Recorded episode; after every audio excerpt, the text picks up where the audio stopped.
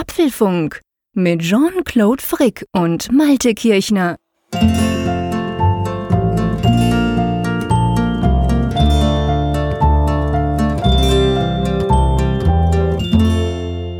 Sage und schreibe 147 tapfere Männer und Frauen wollen antreten gegen den Freakinator. Sie wollen es wagen.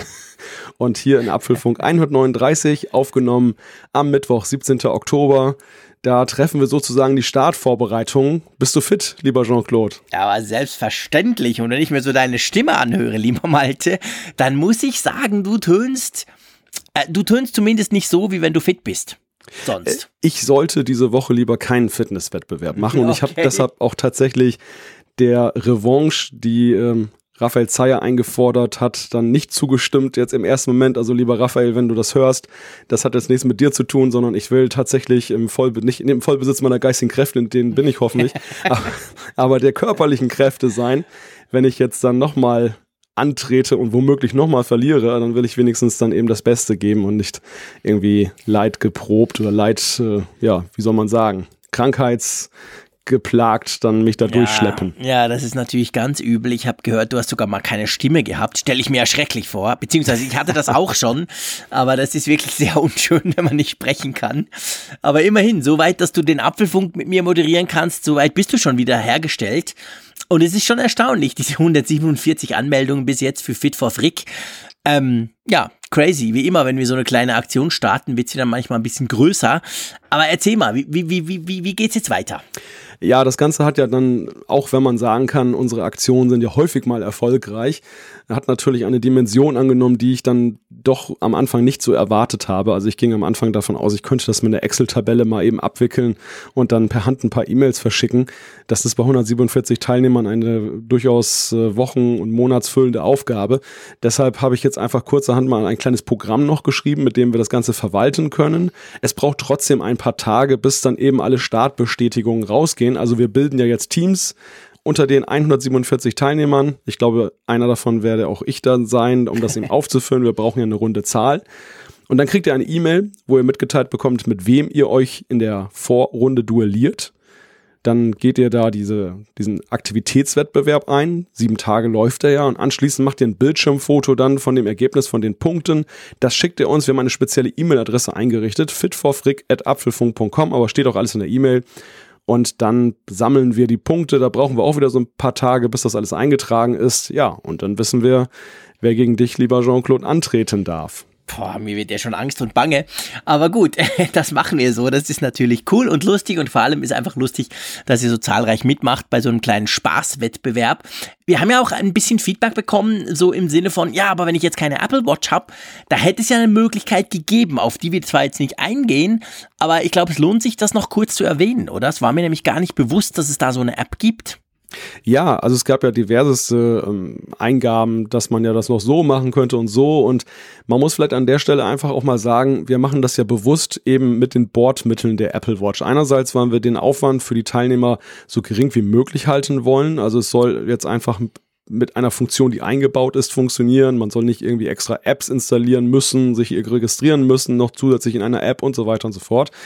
Und es gab aber auch den Hinweis, dass es zum Beispiel Apps gibt, mit denen kann man leicht auch Teams bilden und mhm. gegeneinander antreten. Eine, die dann da recht beliebt ist, die heißt Challenges. Die werden wir auch einfach mal verlinken für alle, die es interessiert mit der kann man dann halt auch in größeren Gruppen dann eben sich messen. Aber wie gesagt, das war nicht unsere Intention. Wir wollen ja vor allem, du hast es letzte Woche so schön gesagt, diejenigen, die einfach mal diese Funktion ausprobieren wollen, ich glaube, da sind auch viele darunter bei den Teilnehmern, eine Möglichkeit bieten, das zu machen. Und das wäre eben nicht gegeben, wenn wir dann wieder in eine andere App flüchten.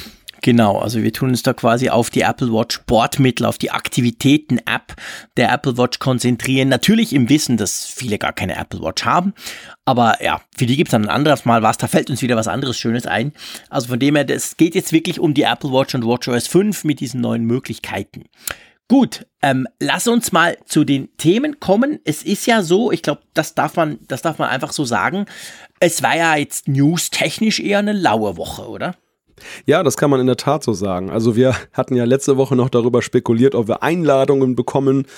Wobei du hättest wahrscheinlich eher eine Einladung bekommen als ich. Ich hab's, hätte es nur gesehen irgendwo in Nachrichtenportalen, dass Apple nix. ein Event macht, aber es still ruht der See und es gab ja auch noch vielerorts Besprechungen darüber, ob es denn überhaupt realistisch ist, dass Apple, und da kommen wir gleich zu unserem ersten Thema, dann in einer Zeit, wo sie ein anderes Produkt an den Start bringen, dann tatsächlich Einladungen verschicken und ein Event abhalten. Unser erstes Thema, worüber wir nachher sprechen werden, das ist halt vor dem iPhone 10R Verkaufsstart, denn am Freitag ist Vorbestellstart. Genau, da müssen wir drüber sprechen. Wir müssen auch drüber sprechen, warum ihr im Moment bei Apple keine AirPods mehr bekommt. Dann sprechen wir über Ziffernblätter für die Apple Watch. Denn es gibt da so eine kleine Entwicklergemeinde, die hat eine Möglichkeit gefunden, dann mit so einem kleinen Hack dann doch eigene Zifferblätter zu entwickeln. Und das hat die Diskussion ganz doll befeuert. Es gibt ja, ähm, wir haben ja auch schon drüber gesprochen, dass es mäßig viel Zubehör bei den neuen iPhones dabei hat. Inzwischen ist es aber auch so, dass die in Anführungszeichen alten oder älteren Modelle, die man neu kauft bei Apple, dass denen etwas fehlt. Was das ist, da sprechen wir drüber. Es wurde lange darüber gerätselt, wo Apple wohl seine Eigenproduktionen präsentiert. Also die Rede ist von den Fernseh- oder Serien-Eigenproduktionen. Und da gibt es einen ganz interessanten Medienbericht, was das sein könnte. Genau, dann äh, es eine kleine, aber unter Umständen feine Änderung im Mac App Store. Was das genau ist, das hört ihr dann später. Den beiden nächsten Themen fasse ich mal kurz zusammen. Es geht mhm. nämlich um Adobe. Adobe hat einige Neuigkeiten präsentiert. Die eine betrifft Photoshop fürs iPad, die andere ist Adobe Rush. Was das ist und die Rush Hour. Darauf kommen wir später. Ganz genau. Dann gibt es natürlich die Umfrage der Woche, letzter Woche und dieser Woche. Und ich denke, wir werden auch dieses Mal sicher Zeit haben für Feedback, vielleicht sogar ein bisschen mehr als sonst. Mal schauen, wie wir uns da verquasseln, beziehungsweise wo wir da an, ankommen zeitlich, aber das gibt's auf jeden Fall noch. Ähm, gut, lieber Malte, lass uns mal loslegen mit dem iPhone 10R. Ich muss ja sagen, das ist ja ganz witzig. Ich habe ja nach Cupertino schon gesagt, finde ich super, super spannend, dieses iPhone und freue mich riesig drauf. Trotzdem habe ich total verpennt, dass ja diesen Freitag der Vorverkauf losgeht. ja, das mag auch daran liegen, dass ja einfach auch so eine himmlische Ruhe momentan im Apple-Universum ist. Ja. Also nach den letzten Monaten und Wochen ist es ja ein richtiger Abfall an Nachrichtendichte gewesen, den wir jetzt diese Woche erleben konnten. Und das witzigerweise in der iPhone 10R Woche. Ich glaube aber, es liegt daran, dass diejenigen, die dem entgegenfiebern, die haben das sowieso in ihren Kalendern vermerkt. Den muss jetzt keiner sagen, hey, iPhone 10R geht los.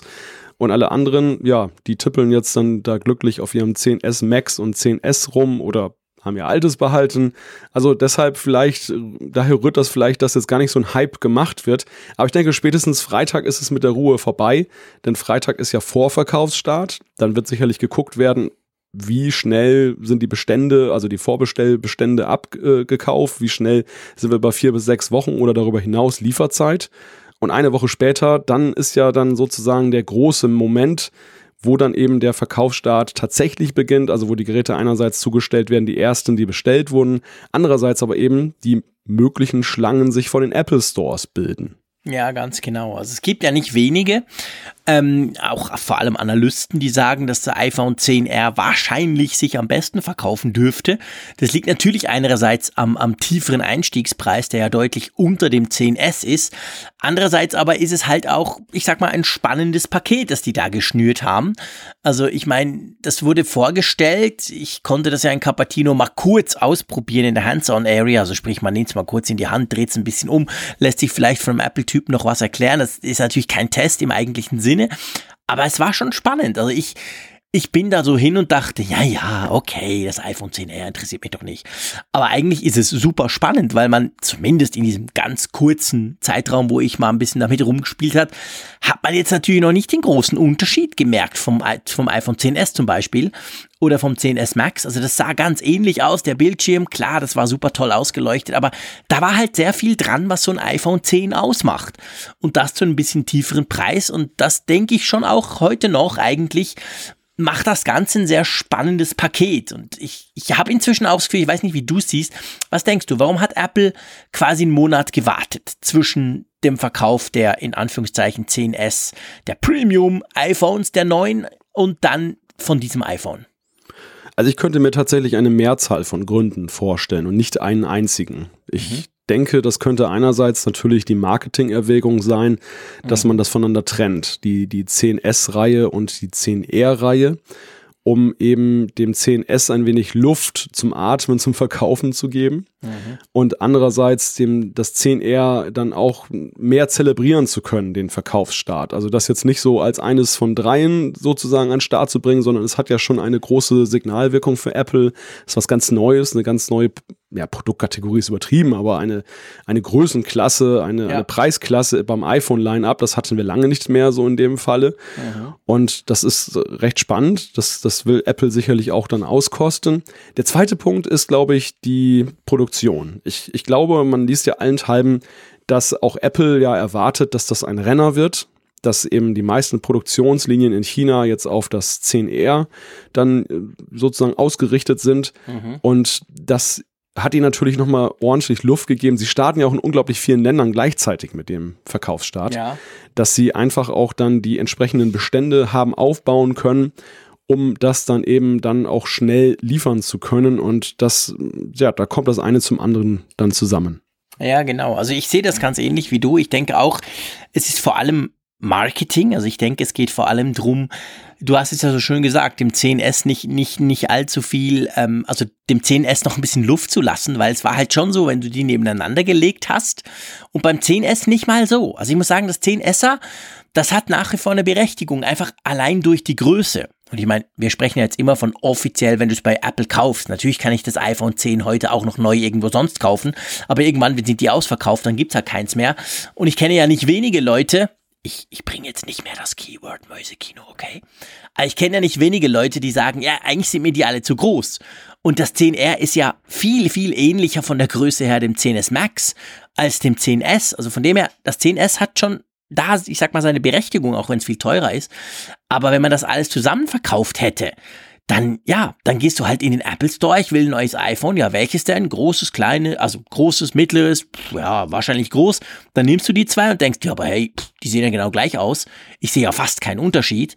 Und da denke ich schon, macht das Sinn, das so ein bisschen zu splitten. Zumal wahrscheinlich ja auch, ich sag mal, die Hardcore-Fans, die haben sich jetzt schon mal eingedeckt und die vielleicht eher etwas preisbewussteren, die können problemlos, sage ich mal, auch noch vier Wochen warten. Also vielleicht war auch das eine Idee von Apple, dass man das oh. extra so ein bisschen auseinander nimmt, um die Kannibalisierung dieser drei untereinander vielleicht so ein bisschen zu verhindern. Das ist ja die spannende Frage, wie groß der Druck tatsächlich mhm. ist. Also ich glaube schon, dass das 10R seine Käuferschaft findet auch wahrscheinlich recht erfolgreich ist, einfach deshalb, weil dieser Missmut über die höhere Preisklasse der seit der 10-Reihe, der war ja allgegenwärtig vernehmbar. Ja. Der ist ja bis heute nicht abgeebbt. Mhm. Der, es brummelt im, im Untergrund immer noch mit, ja, auch wenn viele, noch. wenn viele letzten Endes dann ja doch dann auch dann das 10 gekauft haben und jetzt vielleicht auch das 10S oder 10S Max. Aber das Zähneknirschen ist weiterhin zu hören und es gibt ja. auch immer noch die, von denen man hört, die sagen, na, da bin ich raus, das ist mir zu teuer. Und die Frage ist halt jetzt, wie groß ist denn dieser Druck tatsächlich und wie schnell entlädt er sich? Ist es dann tatsächlich so, dass es, weil es auch eine Käuferschaft ist, die ja, nicht so Early Adapter sind, die jetzt nicht gleich immer in der Tür stehen, wenn das Gerät da ist, sondern eher sagen, ja, ich kaufe jetzt mal, wenn die Vertragslaufzeit zu Ende ist. Oder ich ja. kaufe es mir irgendwie vor, vor Weihnachten, so in der Adventszeit, wenn ich mein Weihnachtsgeld auf dem Konto habe, dann, dann gehe ich hin. Also das ist für mich die spannende Frage. Wird das jetzt wirklich so für riesige Schlangen sorgen, weil die alle so einen Druck haben jetzt, weil sie alle noch so ein Rahmenphone haben und sagen, ich will endlich auch ein 10 haben, aber bezahlbar? Oder ist es stattdessen so, dass sich das Ding halt über ein Quartal hinaus extrem gut verkauft, einfach weil es sich dann mehr ausbreitet, weißt du, weil, weil einfach ja. dieser, dieser Käuferregen dann halt äh, nicht wie so ein Sturzbach auf Apple niedergeht, sondern wie ein, ein schöner Landregen so über ein Jahr oder so. Ja, klar, das könnte natürlich auch sein, dass es dann einfach besser verteilt ist.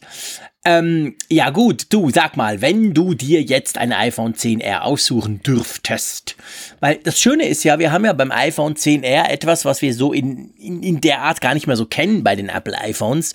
Klar, wir haben ein goldenes, wir haben ein silbernes, wir haben ein schwarzes, aber seien wir ehrlich, das ist eigentlich relativ langweilig. Beim iPhone 10R haben wir jetzt echt mal eine Farbauswahl. Also das Ding ist ja in sechs Farben erhältlich. Okay, weiß und schwarz lassen wir weg, aber dann sind immer noch vier Farben, blau, gelb, Koralle und Product Red. Ähm, für was würdest du dich denn entscheiden? Hast du das schon mal überlegt? Ja, ich habe mir das tatsächlich im Vorfeld der Sendung versucht zu überlegen. Ich bin dann doch da schnell an einen Punkt gekommen, dass ich festgestellt habe, das ist ja noch schwieriger als beim 10S und 10S Max, sich da festzulegen. Also schwarz, ja, sieht natürlich schick aus und Du weiß, aber das, das, ja, nein, Moment, ich, das, ich, ich, ich, ich mache die Herleitung. Es ist Wie bei Okay, Wer wird okay, Millionär? Ich, ich baue mir langsam die Antwort zusammen. Alles klar. Also die, die, die guckt man natürlich an und sagt, die sind schön, aber man sagt andererseits dann eben auch, na, das kennen wir ja schon. Das haben wir ja jahrelang Ja. genommen bei den Standardmodellen. Ähm, das wäre ja blöd und langweilig, die jetzt dann auch da zu nehmen. Mhm. Also in meiner Endauswahl sind tatsächlich rot, weil ich finde dieses Rot klasse. Das, Ja. das sieht so schön Also satt das Produkt und, und rot, das richtig ja, satte Rot, genau. richtig, richtig gut. Und äh, ansprechend finde ich auch durchaus das Blaue, dieses hellblaue, Mhm. weil es einfach bla- ein iPhone, das blau ist. Ich meine, das ist so, Ja. klar, gelb, gelb und orange oder Koralle heißt es ja, glaube ich. Das sind auch ungewohnte und neue Farbtöne beim iPhone, gar keine Frage. Aber ich weiß nicht, blau und iPhone, das, das, das kriegt man ja normalerweise gar nicht zusammen irgendwie. Und das finde ich so revolutionär. Ja, ja, das stimmt. Also ich, ich, ich, habe die alle ja gesehen in Cupertino und ein bisschen damit rumgespielt. Und klar, ich, ich, muss auch sagen, wenn es ein Product Red gibt, bin ich immer ein Riesenfan. Ihr wisst, ich hatte das iPhone 8 Plus Product Red dann auch, habe das geliebt. Inzwischen habe ich es wieder zurückgegeben. Äh, klasse, also wunderbar. Ich, ich liebe diese Farbe. Die ist einfach gerade bei den Glas, jetzt mit der Glasrückseite, äh, wirkt die halt einfach es ist nicht knallig im eigentlichen Sinn, aber es ist auffällig, es ist wunderschön. Aber ich tendiere so ein bisschen zwischen Blau und Gelb tatsächlich. Blau aus dem Grund, weil, wie du gesagt hast, ja, das hatten wir noch nie. Wow, ein blaues iPhone, cool. Und Gelb, der Nachteil bei Gelb ist, das denken alle ans iPhone 5C. Also alle, alle, die sich noch ein bisschen auskennen und erinnern, die wissen, es gab doch da mal so ein iPhone 5C. Das gab es auch schon in Gelb. Ich meine, das war so ein Plastikbomber, das hat ja, ist ja ziemlich gefloppt und es waren auch, die Geräte waren auch Mist. Aber dies hat ja jetzt nichts mehr damit zu tun. Also ganz generell, das iPhone 10R ist ja eine extrem andere Klasse als dieses damals, das 5C. Also das hat ja von der Anmutung her, ist es eben ein iPhone 10 nach wie vor. Und das Gelbe, ich finde einfach, es ist knallig, es ist poppig, gefällt mir auch sehr gut, muss ich ehrlicherweise sagen. Also es wäre noch schwierig, mich da zwischen Blau und Gelb zu entscheiden. Aber ist ja günstig, man kann sich auch mehrere kaufen. Ja, klar, ja, kein Problem, genau. Also wir, wir, wir hauen ja hier richtig rein vom Apfelfunk. Dummes Zeug, ist natürlich immer noch teuer, aber ja, es ist, äh, es ist deutlich günstiger als ein iPhone 10s. Vom 10s Max wollen wir mal gar nicht sprechen. Und es ist fast gleich groß wie das Max. Das ist halt schon interessant. Also es ist, ich meine auch von den Features, ich meine, klar, es hat nur, nur in Anführungszeichen eine Kamera, aber die Kamera ist die gleiche wie die Hauptkamera vom 10S und 10S Max. Das ist nicht irgendwie eine abgespeckte Cheap Charlie Kamera, sondern das ist eine, ja, die gleiche, die aber softwaretechnisch so aufgerüstet ist, dass sie den Portrait-Modus auch machen kann, hinten und vorne, wie das ja die 10S'er können, aber die haben ja zwei Linsen. Also das ist natürlich spannend. Ich sag mal, featuremäßig, klar, du hast kein Zoom. Ich kenne einige, zum Beispiel meine Frau, die lieben die Möglichkeit zu zoomen. Also sie hat jetzt noch ein iPhone 7, da kann sie nicht zoomen, beziehungsweise macht sie eben doch immer. Das ist natürlich scheiße, aber das hätte sie gern. Und ich kenne einige, die das wirklich toll finden. Ich auch. Ich finde es immer ganz praktisch, wenn man das machen kann. Aber sonst eigentlich ist man jetzt rein so von der Funktionalität her, macht man keine ganz großen Abstriche beim iPhone 10R. Ja, also grundsätzlich gebe ich dir recht. Das allermeiste ist ja tatsächlich so gleich oder ähnlich, dass man da keine Abstriche macht. Die Kamera ist für mich schon so ein Stück ein weit ein, ein Wermutstropfen. Also sie soll ja gut sein, weil die diese Linse, diese eine Linse nur, die soll ja eben durch bessere Software vieles wettmachen, was eben die zwei Linsen zu tun vermögen. Aber gleichzeitig bin ich da auch dann vielleicht auch der früheren Apple PR zu sehr verfallen, dass eben man immer die beste Kamera haben will. Und da, Mhm. das, das ist für mich nach wie vor so das Killer-Argument, eben bei der 10S-Reihe unterwegs zu sein, dass ich diesen Kompromiss nicht eingehe. Komischerweise, also beim Gehäuse, das ist mir völlig egal, weil am Ende ist es ja eben auch so, das verschwindet ja bei uns beiden eh in einer Hülle, wie wir Ja, ja, mehrfach klar. schon besprochen haben. Das ist vielleicht beim Kauf entscheidend, aber spätestens nach dem ersten Tag verschwindet's und dann ist es eh egal, ob es jetzt dann Aluminium oder äh, sonst irgendwas ist. Also das, das ist, ähm, ja, das ist schon so ein Punkt. Lass, lass, uns, mal, über die Kamera sprechen. Doch, ich will das, ich muss das jetzt noch kurz wissen. Weil ich habe mir das auch lange überlegt. Ähm, ich meine, wir sind in der glücklichen Lage, dass wir, dass wir iPhone 10s haben. Aber wie oft brauchst du wirklich die zweite Linse? Oder anders gefragt, wie oft brauchst du überhaupt den Portrait-Modus? Und dann aber vor allem, wie oft zoomst du wirklich auch? Machst du das häufig? Ja, tatsächlich. Also Okay. das ich, ähm, ich zoome nicht mit dem Telezoom, also bitte nicht verwechseln. Es ist ja so, dass bei der zweiten Linse, die ist ja eine, eine Verdoppelung dann ver mhm. oder eine Vergrößerung um das Doppelte. Genau. Also das ist optisch und alles, was darüber hinausgeht, ist ja dieser Telezoom, das ist dann ja, elektronisch, nee, das, als ja, wenn klar, du das Bild rauszoomst. Das kannst du ja jetzt auch das, machen. Ja, und das habe ich, ja, das, das mache ich aber per se nicht. Oder in nee, äußersten Notfällen, aber eigentlich äh, vermeide ich es. Und ähm, ich nutze diese Zoom-Funktion tatsächlich gerne. Ich habe mich daran gewöhnt, dass ich einfach auch eine Zweifach-Vergrößerung äh, habe und dass die Bilder dann ja auch eben in guter Qualität sind. Mhm. Das heißt, ich nutze das schon recht häufig. Gerade in letzter Zeit habe ich das häufiger gemacht. Und äh, Portrait-Modus, du wirst lachen, habe ich auch fast ständig in Benutzung. Echt? Also das, ja, gerade bei den Kinderfotos. Ich finde, das ist so schick, weil das so ja, qualitativ hochwertiger aussieht, weil es mehr herausarbeitet eben dann von der Person, die da porträtiert wird, dass du mhm. eben diesen Hintergrund dann halt mit dem Bokeh-Modus hast und so weiter. Das, mhm. das ist schon ein echtes Qualitätsmerkmal. Und ich möchte einfach mal so kokett behaupten, so jedes zweite Bild bei mir ist ein Portrait-Mode-Bild. So okay, krass. Bei mir ist es nicht so viel.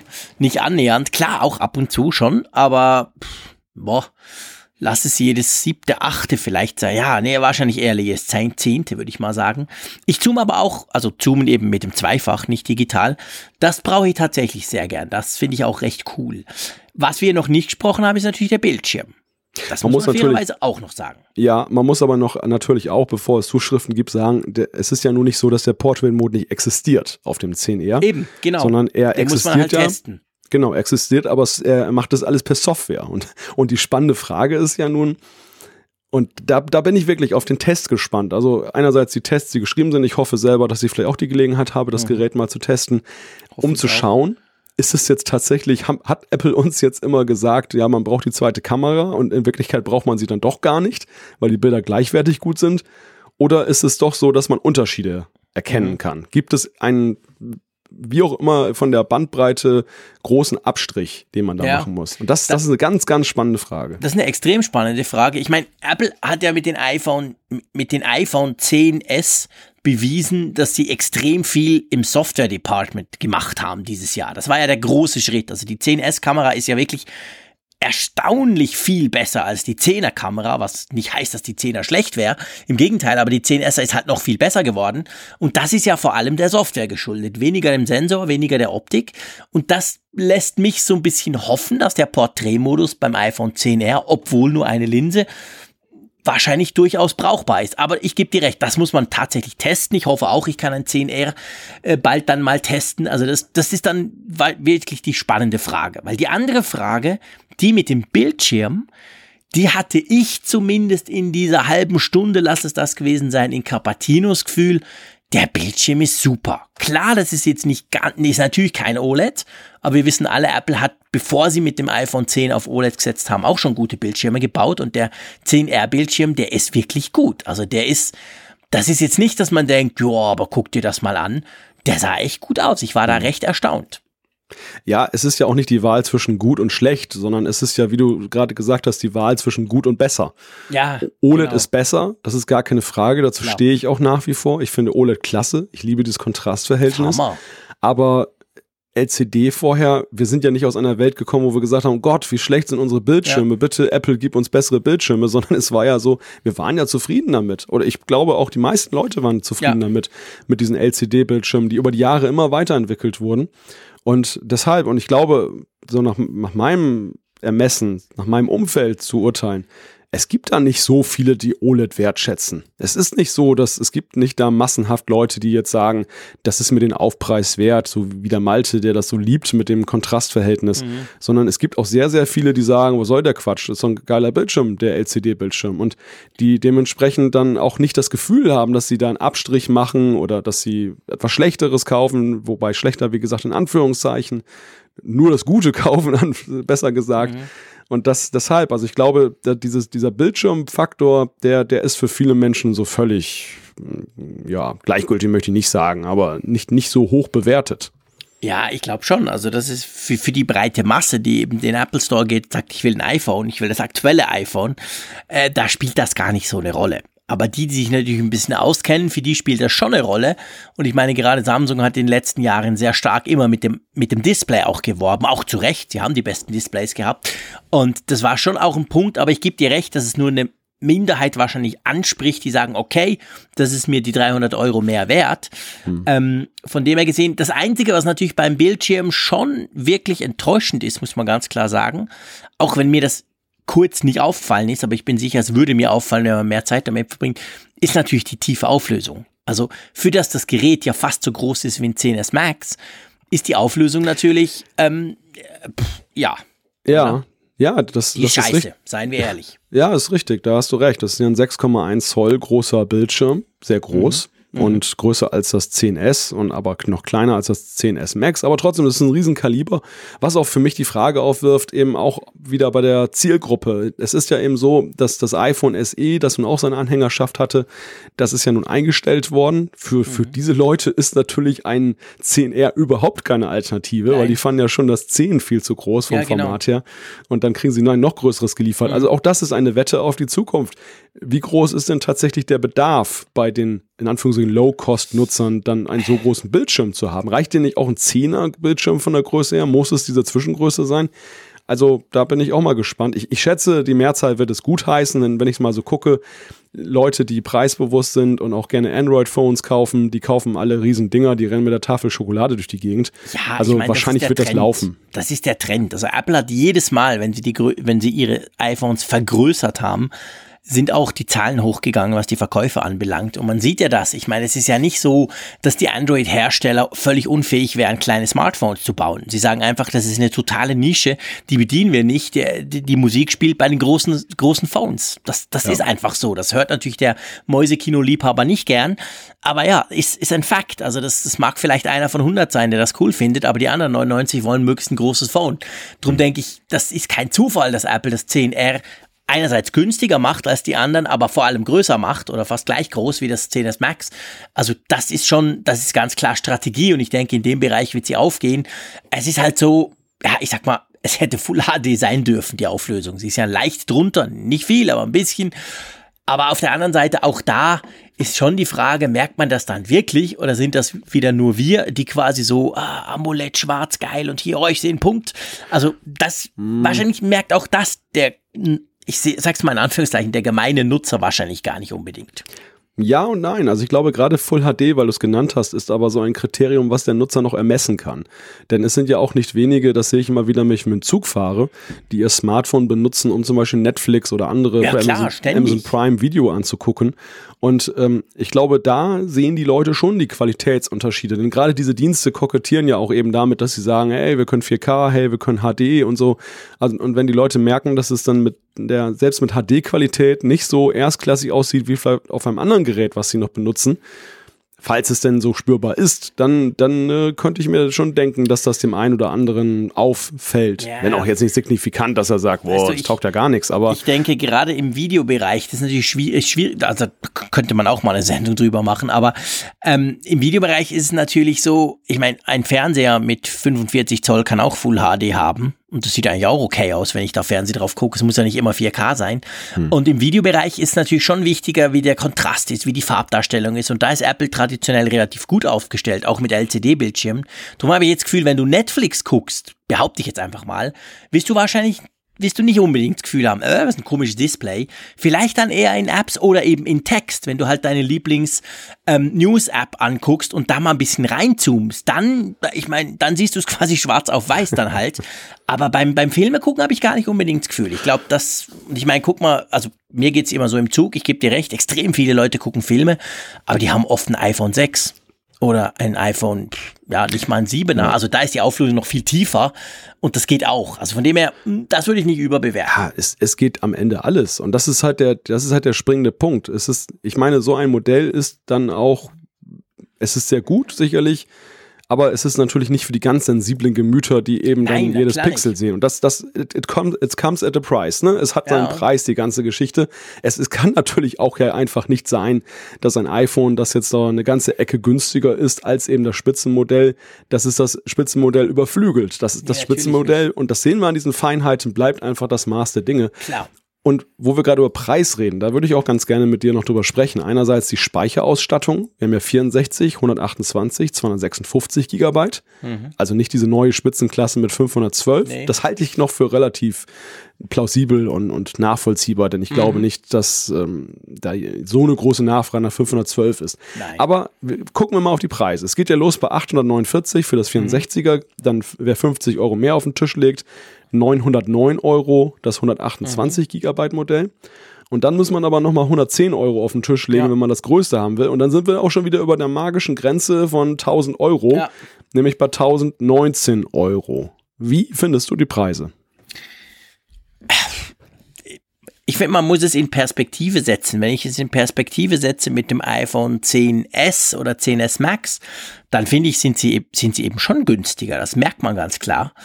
Und ich finde eigentlich nach wie vor die 128er Ausführung eigentlich die ich sag mal, die wahrscheinlich perfekte Wahl. Wir haben jetzt drüber gesprochen, wir haben drüber gesprochen, die, die wirklich extrem aufs Display gucken, etc., pp, die zwei Kameras wollen, die wollen wahrscheinlich 256 oder 512, aber die kaufen ja nicht das iPhone 10R. Seien wir ehrlich, die haben schon das iPhone 10s gekauft oder das 10s Max. Die sind quasi schon durch. Und das, das, die, die, die ganz breit, oder die hoffentlich, so will ja Apple, breitere Masse, die dieses 10R will, ich glaube, für die ist das okay. Und ich finde auch preislich, ich meine, klar, seien wir ehrlich, ich würde mir, ich würd mir das wünschen, dass das Ding 500 Euro kostet. Klar, keine Frage. Dann hätten alle die, die sagen, für 4,99 kriegst du ein geiles Android-Smartphone, könnten nichts mehr sagen. Das wäre natürlich cool. Ist halt nicht so. Aber es ist doch, finde ich, genug viel günstiger, als dass es irgendwie preislich, als dass du dich dann zwischen dem 10S und dem 10R nicht entscheiden kannst, wenn du auf den Preis guckst. Also der Unterschied ist schon recht groß.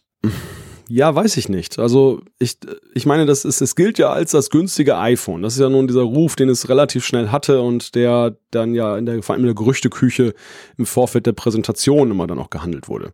Und wenn ich jetzt einmal unterscheide, also ich nehme mal das hochpreisige 10R 256 GB für 1019 Euro. Wenn ich jetzt 300 Euro mehr in die Hand nehme, 300 Euro im Vergleich zu über 1000 Euro, Mhm. dann habe ich das 10S auch mit 256 Giga und habe ja nun doch ein paar Punkte mehr. Also ja, aber es ist ein Drittel teurer. Ja, aber 300 Euro gemessen an über, wenn ich sowieso über 1000 in die Hand nehme, ich finde, das ist nicht mehr so riesig gewaltig. Wenn das 500 wären, dann würde ich sagen, okay, das ist eine gewaltige Summe. Aber so ja, 300. Schon, also ich finde schon, du kriegst weißt du, der Punkt ist, ich, ich glaube tatsächlich, dass beim 10R die 256er Ausgabe so ein bisschen das ist, was die 512er beim 10S ist. Ey, ist geil, du kannst mit viel Speicher haben, aber hey, ist auch sauteuer. Ich finde schon, die 128er ist so der Sweet Spot. Und wenn du die dann vergleichst, klar, die gibt's so in dem nicht beim anderen, aber ähm, also sprich, du bist unter 1000 Euro und zwar deutlich, ja, also fast 100 Euro, wenn ich es richtig rechne. Ich habe hier in Schweizer Franken, aber es dürfte es das sein, oder? und beim anderen bist du deutlich drüber. Und drum finde ich, also ich meine, wenn ich gucke, wie viel Mails wir gekriegt haben, wie schweineteuer die neuen iPhones sind, dann glaube ich nicht, dass die, die das schreiben, sagen, ja komm, 300 Euro ist doch scheißegal, dann zahle ich halt 1300, sondern dass das für die schon auch so ein Punkt ist. Ja, aber auf der anderen Seite müssen sie sich aber auch ganz schön nach oben bewegen, dennoch. Ne? Das ist ja der Punkt. Also es ist ja eben nicht so, dass sie dann eben deutlich sparen, so auch wie die Erwartungshaltung. Es kommt ist. halt drauf an, mit was du es vergleichst. Ja. Wenn du es natürlich mit dem iPhone SE vergleichst, klar, da konntest du bei Apple ganz offiziell ein iPhone kaufen, welches praktisch die Hälfte gekostet hat. Klar, das, das haben wir nicht jetzt. Wenn du es vergleichst mit einem iPhone 8 letztes Jahr oder iPhone 7, dann ist es zwar teurer, aber nicht viel teurer. Und hey, ich meine, wir haben ein iPhone 10, wir haben deutlich mehr Technik. Also weißt du, was ich meine? Hm. Da ist der Schritt natürlich schon da. Also es, ich finde, es kommt eben extrem darauf an, mit was du es vergleichst. So im luftleeren Raum ist es schwierig. Aber wenn du einfach sagst, ich will das günstigste, aber neueste iPhone, dann war es vorher so, du konntest das SE kaufen, das zwar überhaupt nicht neu war, aber es war wirklich günstig. Und jetzt kaufst du halt das 10R, das deutlich teurer ist. Wobei ja Apple nach wie vor auch die was haben sie? Die Siebener haben wir noch, oder? Also ich kann natürlich den, hm. den günstigsten Einstieg stellt, ist das Siebener da. Ja, das ganz richtig. normale iPhone 7, das kriegst du bei uns in der Schweiz für 529 Franken offiziell von Apple. Das hat dann 32 Gigabyte. Ja, das ist dann wirklich ein bisschen wenig. Aber sagen wir 128, da bin ich bei 6,49. Ich mache jetzt Schweizer Preise, okay? Und das iPhone 10R, jetzt müsst ihr natürlich einen neuen Tab aufmachen, super vorbereitet, Frick, so. Das 10R kostet in der 128er Version 900, komm, klicke die Klick. Ja, ich will jetzt keine Farbe. 909. Ja, Euro, aber ich versuche mhm. jetzt die Schweizer Franken zu vergleichen. 949. Also, das sind dann genau 300 Franken Unterschied zwischen einem neuen, bei Apple gekauften iPhone 7 mit 128 Gigabyte oder einem 10R. Und da muss ich dir ehrlich gesagt sagen, hey, aber das ist es wert. Weil das 10R ist eine andere Liga als das iPhone 7. Das ist schon, finde ich, ein großer Unterschied. Ja, aber es ist in der Tat, also wie du ja eingangs gesagt hast, eine Frage eben, wo komme ich her? Und ja, klar. was, genau welchen Standpunkt? Also wenn, wenn ich das so wie du betrachte, klar, dann kann ich gute Argumente finden, mir das schön zu reden. Aber ich, ich glaube, derjenige, der da ergebnisoffener rangeht und dann eben, ja, dann, äh, der, der kann, der kann, also der, derjenige, der es kann, da, dass der dann da meint, er hat jetzt dann dick gespart. Ähm, ich, ich sehe das nicht, dass man da dick spart. Es ist nach wie vor ein, ein ziemlich hochpreisiges iPhone, das ja, 10 Man hat auch. noch nie bei einem iPhone gespart. Das kannst du gar nicht. Die iPhone waren immer schweineteuer. Punkt. Das iPhone 4S hat irgendwie 700 Euro gekostet in der größten Ausvariante. Und das doch jetzt schon irgendwie sieben Jahre her. Also, äh, was ich damit sagen will, iPhone ist einfach teuer. Punkt. Wenn, du dir, wenn dir das nicht bewusst ist, musst du ein Android kaufen.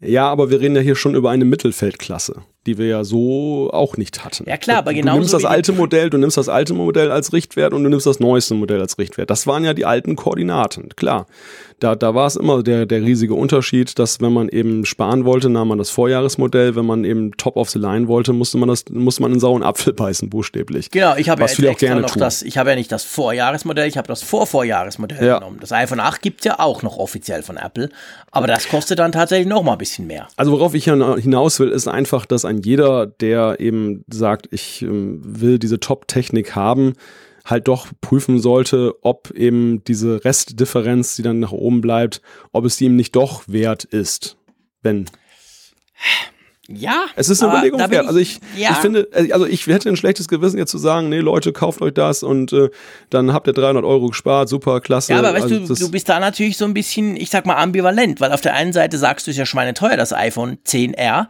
Andererseits sagst du, ja, aber kauf doch gleich das 10S, was aber nochmal 300 Euro teurer ist. Also. Ja, mir geht's ja gar nicht um die Billigkeit, Jean-Claude. Mir geht's ja nicht um die Billigkeit. Mir geht's ja eigentlich eher darum, ich nehme sowieso viel Geld in die Hand und dann sollte ich eben prüfen, ob, äh, ob es letzten Endes dann eine so große Differenz ist, äh, tatsächlich, dass ich nicht dann doch eben noch dann die 300 mhm. Euro mehr auf den Tisch lege. Das ist ja im Grunde genommen das, was Apple mit uns ja macht mit den Speichergrößen da ist es ja auch so, man kann ja immer von der, vom Abpreis kalkulieren und dann sieht's ja auch dann günstiger aus. Aber effektiv ist ja so, dass viele Nutzer eben gucken und sagen, na, ich will ja doch ein befreites Leben führen, ich will ja doch ein bisschen mehr Komfort haben, dass ich Luft nach oben habe und nehmen dann womöglich einen, größeren Speicher, als sie dann tatsächlich benötigen oder dann auch wirklich voll kriegen. Ich glaube halt, dass es für Apple wichtig war und ich glaube eben, dass es für viele Nutzer oder potenzielle Käufer wichtig ist, dass sie ein iPhone im neuen Line-up, also sprich ein 10er, unter 1000 kriegen. Ich glaube, das ist ein, ein ganz entscheidender Punkt. Ja, Weil theoretisch. Ich glaube schon, was heißt theoretisch? Ja, ist ja nur der Abpreis. Ich meine, wenn du die 256 dann doch nimmst, hast du ja über 1000 Euro bezahlt. Ja, okay, aber du kannst ohne machen. Und letztes Jahr konntest du es nicht. Wenn du letztes Jahr ein iPhone 10 wolltest, musstest du deutlich über 1000 hinlegen. Punkt. Und jetzt hast du eins drunter. Klar, mit Abstrichen, aber die Abstriche musst du halt überlegen, ist es dir wert oder nicht. Also ich glaube schon, rein marketingtechnisch ist das schon ein Punkt. Also, weißt du, was ich meine? Du kriegst die neueste Technik unter 1000. Natürlich, klar, wenn du es hochrüstest, ich meine, die schreiben ja auch alle, das 10S Max kostet 1700. Hm. Das ist eigentlich ja Quatsch. Aber klar, wenn du es hochrüstest, kostet es so viel. Also weißt du was, ich, ich, ich meine einfach, ich, ich, ich denke schon, dass das 10, das, ich, ich glaube, dieser Preis ist gerechtfertigt. Und ich glaube vor allem auch, dass es genug Leute gibt, da bin ich eigentlich überzeugt davon, die zwar die neue Technik wollen, aber die einfach nicht bereit sind, mehr als diese 1000 auszugeben und die dann sagen, 10R, ja, ist zwar immer noch ziemlich teuer, aber okay, ist doch einiges günstiger als die anderen, also nehme ich das. Das ist so ein bisschen meine Vermutung. Ja, also wie gesagt, an der, Gerecht, an, an der Rechtfertigung des Preises, das ist, steht für mich nicht im Vordergrund. Für mich ist halt, wie gesagt, die Frage, ob, wenn ich sowieso einen riesen Batzen Geld in die Hand nehme, ich dann nicht eben noch die restlichen 300 Euro auch in die Hand nehme. Oder, mhm. also ob ich damit glücklich werde. Ob ich, man sollte, an jeder sollte halt genau hingucken, ob er das wirklich will. Und wenn er feststellt, ja, das, das ist okay ja für immer. ihn, und dann, ja, ich glaube, man muss halt aufpassen, dass man nicht zu sehr jetzt eben diesem preislichen Reiz dann halt verfällt, sondern dass man wirklich guckt, was will ich und äh, wie hoch ist denn dann jetzt wirklich der Vergleichswert, weil es ja tatsächlich auch vom Speicher abhängt, wo ich dann preislich stehe. wie hoch Klar. die Differenz ist. Oder ja, auch klar. eben die Frage zum Beispiel, jetzt mal extrem gedacht, muss ich mir 512 kaufen oder 256? Da kannst du ja auch schon viel sparen. Und das, das, das ist letzten Endes, man muss, also ich finde, das ist, das ist ein genereller Tipp ja am Ende. Bei jedem Smartphone-Kauf sollte man eben reflektieren, was ist mein Nutzungsverhalten? Was will ich haben? Was ist mir was wert? Wo äh, kann ich diesen, mit diesem Abstrich leben? Was du ja vorhin auch gefragt hast mit der Kamera. Machst du Portrait-Mode-Bilder? Nutzt du überhaupt den Zoom? Das ist eine ganz wichtige Frage. Warum soll ich mir sowas kaufen, wenn ich das nie benutze? Mhm. Und das, das sind halt so in, in puncto Kaufberatung, finde ich, wichtige Punkte, die dir ja keiner sagt, der dir was verkaufen will, sondern das sagen dir eben nur die Unabhängigen, die dir dann Kauftipps geben. Ja, natürlich. Also, ich meine, die Fragen, die muss man sich sowieso stellen. Die solltest du dir auch stellen, wenn du 300 Euro ausgibst, aber spätestens dann, wenn es vierstellig wird, musst du dir die ganz, ganz genau stellen und dir halt klar machen, was du selber überhaupt willst. Also das ist definitiv der Punkt ja, bleibt mal abzuwarten. Ich bin sehr gespannt auf den Freitag. Ich bin sehr gespannt, wie das dann so aussieht. Ich meine, man weiß dann nichts über Zahlen, aber man sieht so ein bisschen, welche Modelle laufen, welche Größen laufen zum Beispiel. Wir haben ja zumindest bei uns in der Schweiz bei den 10Sern festgestellt, dass die 256er und 512er viel schneller leer waren als die anderen. Das heißt jetzt natürlich nicht unbedingt, dass es viel mehr Leute gekauft haben, aber ich habe auch von Händlern gehört, die gesagt haben, doch, die 256er und auch die 512er seien super viel besser weggegangen als die 64er. Also auch das wird spannend und dann letztendlich auch mit den Farben mal gucken, was da passiert. Also von dem her lohnt sich sicher am Freitagmorgen, dass wir mal kurz in den Online-Store gucken, wie es da aussieht, oder? Das Thema wird uns wieder über den Weg laufen. Ja gut, sowieso spitz, wenn wir sie dann da haben. Da können wir jetzt dann weiter streiten, ob es sich jetzt lohnt oder nicht, den Preis oder eben nicht den Aufpreis zu zahlen. Uh, by the way, ich weiß nicht, du hast ja auch iPod, äh, AirPods, du bist ja super zufrieden damit. Ich auch, obwohl ich in letzter Zeit das Gefühl habe, sie werden leiser. Ich hoffe, es liegt nicht an meinen Ohren, aber ich habe irgendwie das Gefühl, meine kriegen nicht mehr den Power hin, den sie mal hatten. Und ja, ich habe sie geputzt. Äh, anyway, ich kann im Moment keine mehr kaufen. Also wenn ich sie jetzt blöd finde, wenn sie mir runterfallen, wenn ich sie verliere, im Moment, und zwar ziemlich neu seit heute, ist es so, dass im Apple Online Store die AirPods ausverkauft sind. Und mm. Mm, was? Mm. Ja. Ja, ich gucke gerade aktuell rein hier in Deutschland. Da sagt er mir Bestellung heute, Lieferung Freitag und Abholung morgen im Apple Store in Hamburg. Hä? Wo guckst du denn? Im Apple Online Store. Aber habe ich vor zehn Minuten auch, nee, eine halbe Stunde sind wir jetzt am Talken. Tatsächlich, jetzt ist sie wieder da. Das ist ja komisch. Ich glaube, dieses Thema hat sich gerade erledigt. Meinst du? ja, Weiß das müssen wir jetzt mal kurz überprüfen. Das wäre ja, das wäre ja sehr merkwürdig. Weil die waren tatsächlich heute den Tag über waren ja, die weg. Ich habe es auch gesehen. Ich habe es auch gesehen. Also heute am frühen Abend hatte ich noch mal geguckt. Blogposts. Da, da war nämlich in den Apple Stores auch nicht zu holen. Da war der Online Online waren sie aber witzigerweise in Deutschland auch verfügbar, aber nicht in den Apple Stores, was auch seltsam war. Ne, sie waren also um, um halb, nee, was war es, halb neun waren sie nicht verfügbar in Deutschland online und bei uns in der Schweiz auch nicht. Jetzt sind sie aber da okay, vergesst das Ganze, es wäre ein schöner Ding gewesen auf das sagenumwobene Event, das ja noch kommen soll. Ja, also man muss kurz erklären, warum haben die beiden das jetzt überhaupt auf die, auf die Tagesordnung gehoben. Der Punkt ist der, heute gab es die News, dass eben dann auch, das war ja international auch bemerkt worden, ja, genau. dass die AirPods dann verschwunden sind in der Verfügbarkeit. Und ähm, da wurde natürlich sofort gemutmaßt, dass eben im Zuge vielleicht des 10R dann auch dieses Wireless Charging Case kommen könnte. Also mit anderen Worten eine neue Version der AirPods, die dann eben auch kabellos geladen werden kann. Nicht nur, ähm, oder jetzt das Ladecase vor allem. Und ja, augenscheinlich hat sich das gerade dann ist das verpufft noch, sozusagen, dieses Gerücht. Ja. Wir haben ja immer, ähm, wir haben ja immer unsere Links in unserem Skript und die klicken wir natürlich dann auch nochmal an. Da seht ihr mal, wie frisch das hier alles ist. Ja, es ist halt live, genau. Das ist dann der Nachteil, wenn du es live machst, sonst hätten wir es rausgeschnitten. Aber das machen wir eben nicht. Drum steht das drin. Also ihr könnt wieder AirPods kaufen. Leider sind es immer noch die gleichen, muss man auch sagen. Kein Wireless Charging Case dazu. Aber ja gut, die sind ja eigentlich super. Also ich nach wie vor, ich wünsche mir da eigentlich nichts, weil ich völlig überzeugt bin, dass Noise Cancelling sowieso nicht funktioniert, wenn du das so machen würdest. Also von dem her gesehen, hm, ich, ja. mir, mir, mir reichen die nach wie vor man, man darf da jetzt auch eben, selbst wenn das jetzt heute wahr gewesen wäre, nicht zu viel hineininterpretieren, denn ich glaube auch Noise Cancelling ist so in der jetzigen Bauform kein Thema und klar, Wireless Charging für das Case ist nice to have, aber wenn wir es nicht haben, wird die Welt auch nicht untergehen, Nö. denn das Aufladen, also zumindest bei mir findet es in so großen Intervallen statt, dass es jetzt dann doch eine ganz andere Klasse ist als das Smartphone, was eben die Belastung angeht. Ja, und es geht vor allem so super schnell. Also ich finde vor allem das, ich habe schon jetzt auch langsam nach zwei Jahren das Gefühl, sind es zwei Jahre? Ja, ich ja, glaube, oder? Ja, jetzt sind es zwei Jahre, genau. Doch. Äh, dass es jetzt so langsam habe ich das Gefühl, ich lade sie ein bisschen öfter. Aber auch dann, ich meine, ich stecke die ein. ich drehe mich zweimal um, lasse einen Kaffee raus und die sind ja schon aufgeladen quasi. Also das geht ja super schnell. Also drum auch von dem her gesehen, nee, also nach wie vor, selbst nach zwei Jahren, wo ich sie, muss ich wirklich sagen, jeden Tag brauche. Auch oft zum Telefonieren. Also ich brauche die Dinger nach wie vor sehr ausgiebig. Und ja, ist immer noch perfekt. Die funktionieren immer noch gut. Da, da kann man nichts falsch machen. Also von dem her gesehen, wenn ihr jetzt AirPods braucht und wirklich findet, ihr müsst die jetzt haben, dann kauft sie. Weil so viel besser können die anderen, falls sie jemals kommen, gar nicht sein. Finde ich, sage ich jetzt einfach mal so. Besser ist es aber offensichtlich, wenn man die Apple Watch ein bisschen verschönert. Wir haben ja schon viel über Zifferblätter diskutiert, die wir gerne hätten, die wir uns wünschen würden, die nicht kommen. Ähm, jetzt ist es so, äh, ich sag mal, also fangen wir, fangen wir von der anderen Seite an. Apple lässt ja nicht zu, dass du da quasi ganz eigene Zifferblättern bastelst. Sie haben mit Watch OS 5 und vor allem mit der Apple Watch 4 haben sie jetzt die Möglichkeit, mit diesen neuen ähm, quasi ähm, Ziffernblättern kann man mehr machen, da kann man viel mehr einstellen, viel mehr Komplikationen und so weiter. Trotzdem so quasi ein, ich fange mal auf der grünen Wiese an, das gibt's ja eigentlich nicht. Und du sagst jetzt aber, ich sag das extra du, weil du besser weißt, was die gemacht haben, da hat jetzt irgendjemand einen Trick gefunden, oder? Ich muss dich erstmal auf einen kleinen Exkurs führen, denn ich muss mhm. immer wieder schmunzeln, wenn ich das Wort Komplikation im Deutschen höre. Also ich weiß nicht, wie, wie es dir geht, aber ich denke da, ich denke da immer an Probleme, ja, als an, an, an ja, Verschönerung der ja, Uhr. Ja, das stimmt schon. Also der, der Begriff ist, äh, das ist ja wahrscheinlich aus der Uhrenfachsprache, nehme ich an, ohne das überprüft zu haben. Das ist aus der Uhrenfachsprache, ja, ja, genau. Also wir Schweizer, die ja die einzigen sind, die richtig wissen, wie man Uhren baut, Punkt. Ähm, wir haben bei den schönen teuren Uhren, wo du eben mehr hast als zwei oder drei Zeiger drauf, haben wir eben sogenannte Komplikationen drauf. Und dem sagt mhm. man in der Uhrenbranche einfach so. Und Apple lustigerweise hat das übernommen.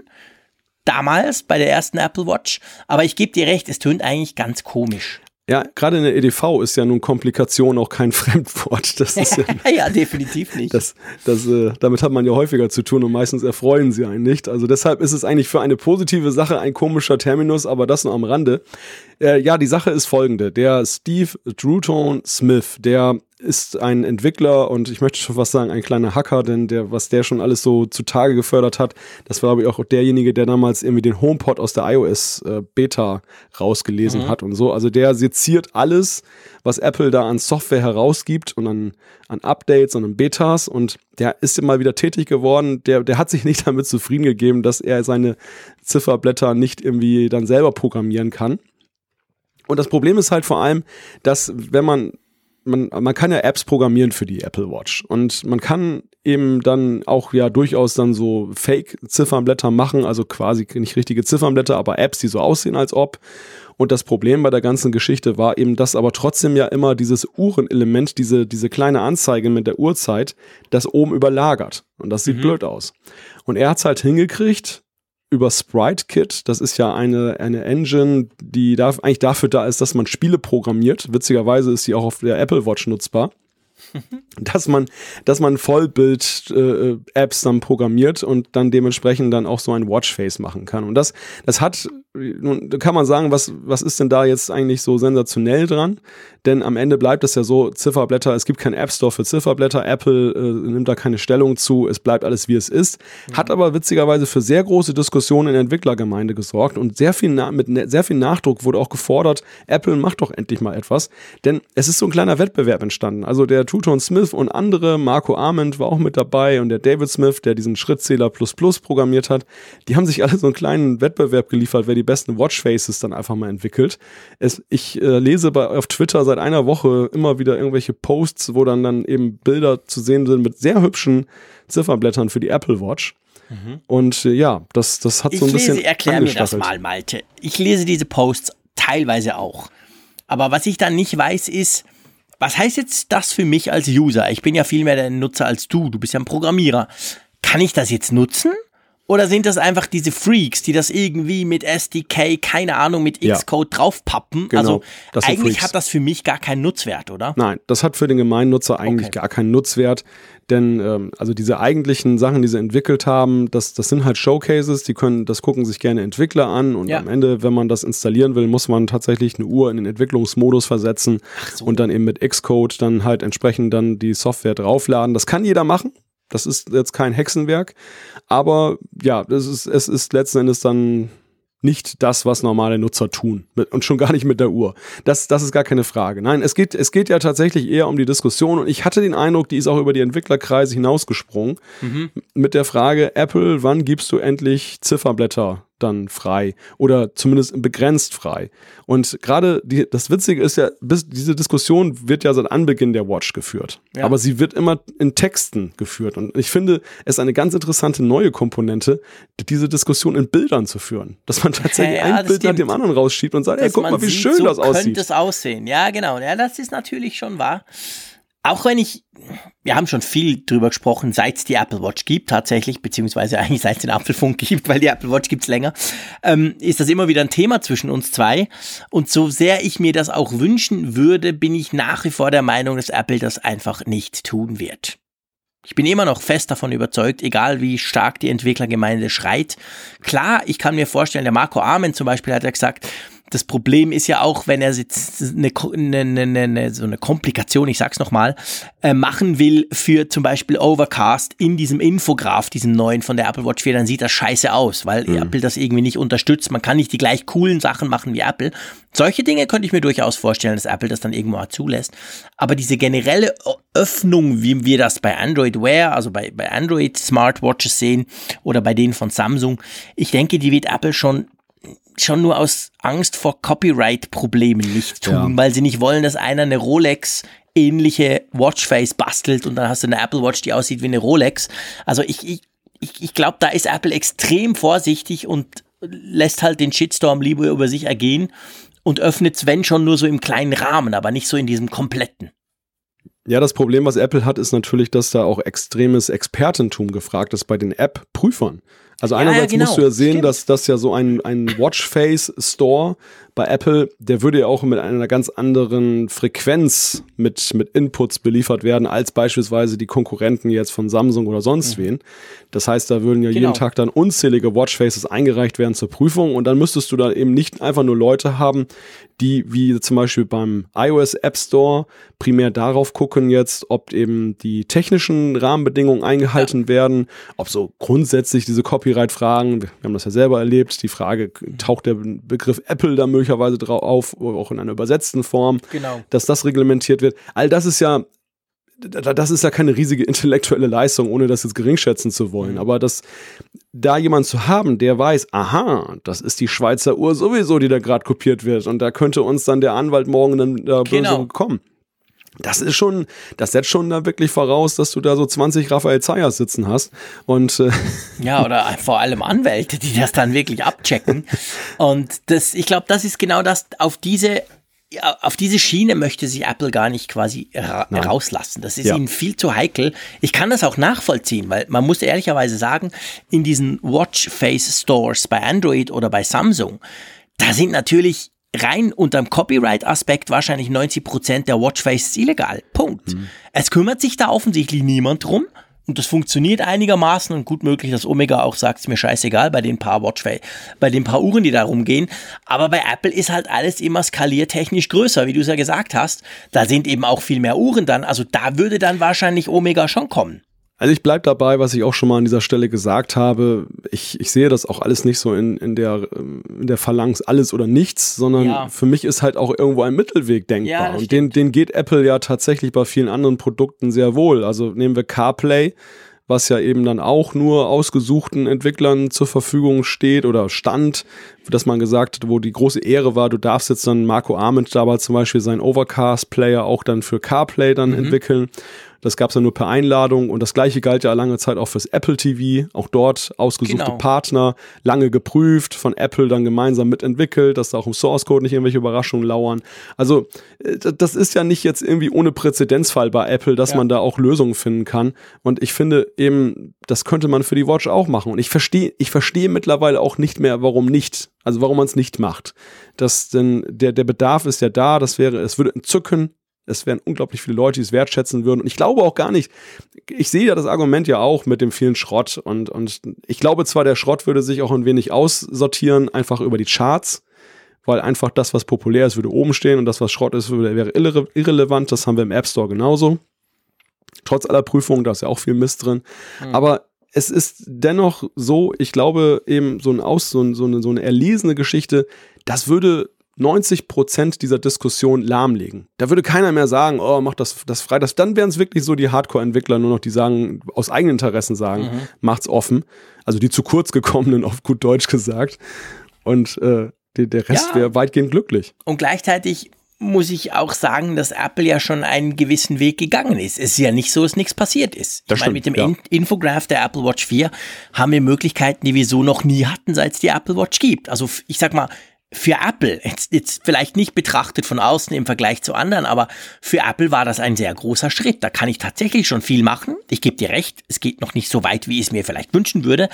Aber das ist doch schon mal ein Schritt. Und ich könnte mir sehr gut vorstellen, dass darauf vielleicht dann weitere folgen. Wo es dann ja. am Schluss hinführt, das ist natürlich die große Frage. Das ist natürlich auch wahr. Also Apple selber dreht an dem Überdruckventil immer mal wieder, lässt ein bisschen ja. Dampf ab, indem sie dann eben dann den Leuten was Neues geben. Und das macht uns ja tatsächlich auch glücklich. Wir haben es ja auch bei der Series 4 festgestellt ja, sicher, das, das ist natürlich ein Punkt. Und man muss natürlich auch in, einfach mal in der Gesamtheit sehen. Wenn man heute mal in der Watch-App zur Einstellung der Watch-Faces einfach mal durchscrollt, welche Möglichkeiten man ja, mittlerweile genießt und was man alles ja. variieren kann. Es ist ja beileibe nicht mehr so in Anführungszeichen langweilig, wie es bei der Series 0 war am ja, Anfang nee, nee, mit genau. WatchOS 1.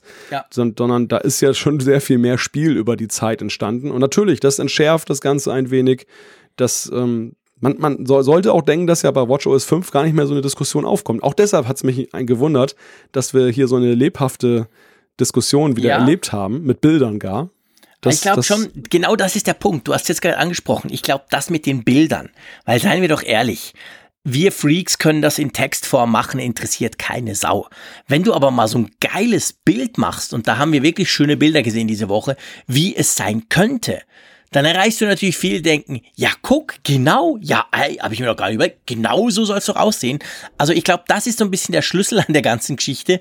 Wenn du halt mal so ein Beispiel bringst und sagst, guck mal, wie diese coole Apple Watch aussieht mit meinem selbst gebastelten, in Anführungszeichen, Hintergrund, da hat das irgendwie so eine ganz andere Geschichte, als wenn du das so ein bisschen theoretisch diskutierst. Ich glaube schon, da haben sie sich einen Gefallen getan, dass mhm. sie das mal wirklich physisch zumindest ausprobiert haben. Ja, ich meine, gut, Apple verkauft ja selber auch die Apple Watches mit Bildern und äh, ja, klar. die Apple Watch spricht auch sehr den ästhetischen Menschen an, der eben ja. der einerseits dann gerne sein Armband mal wechselt, andererseits eben schöne Watchfaces liebt und überhaupt eine schöne Watch. Und klar, das verfängt. Ne? Ich ja. meine, das ist der gleiche ästhetische Mensch, der eben Apples Argumenten dann zugänglich ist. Ja, ganz genau. Gut, lass uns zum nächsten Thema kommen. Ähm, einem eigentlich eher unerfreulichen Thema. Ähm, wir haben ja schon darüber diskutiert, das iPhone 10s ist ja, ähm, wenn das, ich sag mal, was das Zubehör anbelangt, für das es zu teuer ist, ist da nicht allzu viel drin. Ich komme jetzt nicht wieder mit dem Fast Charging Netzteil, da könnte ich problemlos eine halbe Stunde drüber quatschen, aber das machen wir nicht mehr. Aber der Klinken Adapter, also der, den du in Lightning einstecken kannst, wenn du noch dreieinhalb Millimeter Klinkenanschluss, äh, Lautsprecher, Kopfhörer, was auch immer hast, der war ja beim iPhone 10s erstmalig nicht mehr dabei. Da dachte man so, boah, okay, krass. Und jetzt finde ich, äh, es geht noch weiter. Es ist noch fast schlimmer eigentlich. ja, es, es, es, sorgt auch für massig Diskussion. Alleine bei Heise im Forum, da gab es ja. irgendwie fast 500 Kommentare zu einem Adapterteil, was ja nun im Mini, Mini-Format ist, 10 Euro kostet, wenn man es nachkauft. Es, es geht ja, wie gesagt, um diesen Klinkenstecker, der jetzt aus den Kartons der älteren iPhones verschwunden ist wie festgestellt wurde. Genau. Also, also, man kauft das iPhone, wo er früher drin war und da hat Apple ihn rausgeholt. Genau, also man kann ja noch das iPhone 7 und iPhone 8 ganz offiziell bei Apple kaufen. Wir haben vorhin drüber gesprochen beim iPhone 10R. Also die gibt's ja noch, die werden von Apple noch verkauft. Und da war ja immer dieser Klinkenadapter logischerweise dabei. Und jetzt hat ihn Apple auch dort rausgenommen. Ähm, klar, ich meine, man, man, kann jetzt, man kann jetzt ein bisschen frech sagen, ja gut, die Dinger sind auch viel günstiger, da kann man das rausnehmen. Das ist ja eigentlich nur ein Skandal, wenn es über 1000 Euro kostet. Ähm, was denkst du? Ich meine, das zeigt aber eigentlich schon, ich, ich meine, seien wir ehrlich, Apple muss ja nicht sparen. Darum geht's ja nicht, aber Apple hat halt klare Strategie. Einerseits verkaufen sie offensichtlich von den Dingern immer noch gut, haben wir vor ein paar Folgen mal diskutiert. Da ging's äh, um Best Buy, die gesagt haben, das sei ihr erfolgreichstes Zubehörteil. Aber vor allem Apple möchte halt schon weg von diesem ganzen Kabelmist, oder? So kann man es eigentlich auch sehen. Ja, also der Klinkenstecker-Adapter, der war ja nie mit Überzeugung dann in, in den Karton gelegt worden, sondern am Ende nur um eine Diskussion zu befrieden, die halt immer mehr ausuferte. Hat den Johnny Ive sicher Zeit seines Lebens immer genervt, dass das Ding ja, noch dabei war. Die haben den gehasst. Genau. Die haben, die, die haben diesen Adapter gehasst. Also sie hassen ihn nicht als Umsatzbringer im, im, im Zubehörverkauf, aber sie hassen ihn da dafür, dass er da in dem Karton beiliegen musste, ja. weil die Leute da immer nur rumgeungt haben und nicht diese wunderbare kabellose Zukunft wertgeschätzt genau. haben. das, und und äh, man, man kann eben sehen, es, es, hat, es hat ja schon etwas Züge von Kleinkariertheit, dass man doch tatsächlich auch aus den alten Kartons, also das heißt alte Kartons, aber aus den alten Phones das jetzt dann noch rausfummelt, anstatt einfach die jetzt dann weiter zu verkaufen, bis sie irgendwann auch aus dem Produktline-Up verschwinden. Und dann wäre das absolut geräuschlos dann weg gewesen. Denn man hat ja schon gesehen beim 10S, so einen richtigen Aufschrei gab es ja nicht mehr, dass der drin war. Es wurde zur Kenntnis genommen, auch wir ja, haben drüber gesprochen. Klar. Aber dann war Ruhe. Aber das jetzt wiederum lässt ja die Emotionen so richtig hochkochen wieder. Das ist wieder so ein Thema, komischerweise, ja, wo dann halt alle sagen, so ein, äh, Skandal. Ja, du kannst halt wieder Hochpreis Apple und dann gleichzeitig knauserig. Das gibt natürlich schöne Schlagzeilen, da kann man sich auch drüber ärgern. Kann ich, ich sag mal, ein bisschen natürlich nachvollziehen. Aber ich finde auch, ich bin auch ziemlich überzeugt, im Real Life betrifft das sehr wenige, weil was mir immer wieder auffällt, auch im Zug, ihr wisst, ich pendle jeden Tag hin und her, mir fällt dann auf, wie extrem viele Leute eigentlich diese Standard-Kopfhörer nutzen. Diese weißen Dinger beim iPhone. Fast alle haben die in den Ohren. Die kannst du an der Hand abzählen, die, die irgendwie AirPods, gibt auch viel, das, das tatsächlich. Aber sonst halt vielleicht irgendwas anderes haben. Aber die, die, die, ich behaupte mal, die große Mehrheit hat die, die dabei sind. Und die gibt's ja nach wie vor dabei. Also wenn ich mir ein iPhone jetzt ein 8er kaufe, was ich noch kaufen kann, habe ich zwar diesen Klinkenstecker nicht mehr, aber ich habe ja immer noch die Air, wie heißen die, Earpods, gell? Die mit mhm. Kabel, also nicht die AirPods, die, die, die, die, die, die ohne Kabel, sondern die Earpods mit Kabel. Und die haben ja einen Lightning-Stecker. Also von dem her, es ist ja nicht so, dass man quasi gar nicht Musik hören kann mit dem Ding, Nein. wenn man sich's kauft. Drum finde ich auch, ich, ich habe sogar das Gefühl, ehrlich gesagt, ohne jetzt Apple in Schutz nehmen zu wollen, aber ich finde es auch kleinlich. Ich meine, die Dinger sind teuer genug, da könnte man das noch beilegen. Aber ich kann mir tatsächlich auch vorstellen, dass das eine quasi eine produktionstechnische Frage ist. Weil ich meine, du produzierst die ja millionenfach. Hm. Und ich meine, jetzt produzieren sie natürlich millionenfach die Dinger, ohne dass hinten der drauf ist. Weil ich habe mir die mal angeguckt bei meinem iPhone 10s und von meinem iPhone, was war es, glaube ich, 8. Habe die nebeneinander gelegt, weil die packe ich normalerweise von meinen Geräten gar nie aus, weil ich die sowieso nicht brauche. Und man sieht, das ist, ja, ich meine, das ist eine andere, das ist ein anderes Stück Karton da dabei quasi. Und das spielt vielleicht eine Rolle, dass Apple natürlich gesagt hat, hey, wir machen jetzt nur noch die ohne. Und klar, also auch im iPhone 7 und iPhone 8, das sind ja die gleichen das kann eine Komponente gewesen sein. Also ich, ich würde das Thema ganz gerne nochmal von einer relativ emotionsfreien äh, Warte aus betrachten. Weißt, ich bin nie emotionsfrei. Ja, ja, das ist ja mein Part hier in genau. der Sendung. und, und zwar, äh, am Ende ging es ja mit der ganzen Klinkenstecker-Debatte vor allem darum, ja eine Übergangsphase zu überbrücken. Mhm. Es, wir kamen aus dem Klinkenzeitalter. Die Leute haben auch viele Kopfhörer, die entsprechend ja. das noch hatten und ähm, Apple will uns überführen in eine kabellose Zukunft. Und es ist ja immer so, Übergänge mal, mal überzeugen sie, dann machen die Leute das mit, auch wenn natürlich das auch für sie mit Umrüstung zu tun hat und mal ähm, begehren sie dagegen auf, auch wenn es letztendlich gute Gründe gibt am Ende, dass es dann doch besser ist oder wie auch immer. Mhm. Auf jeden Fall diese Beigabe hat ja dazu geführt, dass man, dass Apple ja auch breitflächig Leute damit ausgestattet hat mit einem Adapter, der sie ja auf Generationen, Modellgeneration hinaus, solange es Lightning gibt, jetzt in die Lage versetzt, alte Kopfhörer weiter zu betreiben. Mhm. Ich behaupte mal, bei den Leuten, die beim dem iPhone treu sind, also nicht diese ständigen Wechsler, sondern die mhm. eben dann auch in gewissen Abständen immer mal ein iPhone kaufen, hat das dazu geführt, dass eben auch viele eine gewisse Sättigung haben an Adaptern. Die haben die jetzt zu Hause ja. liegen in der Schublade. Mhm. Und ob sie sie nutzen oder nicht, aber sie haben das Gefühl, sie könnten theoretisch einen Klinkenstecker, Kopfhörer weiterhin einsetzen.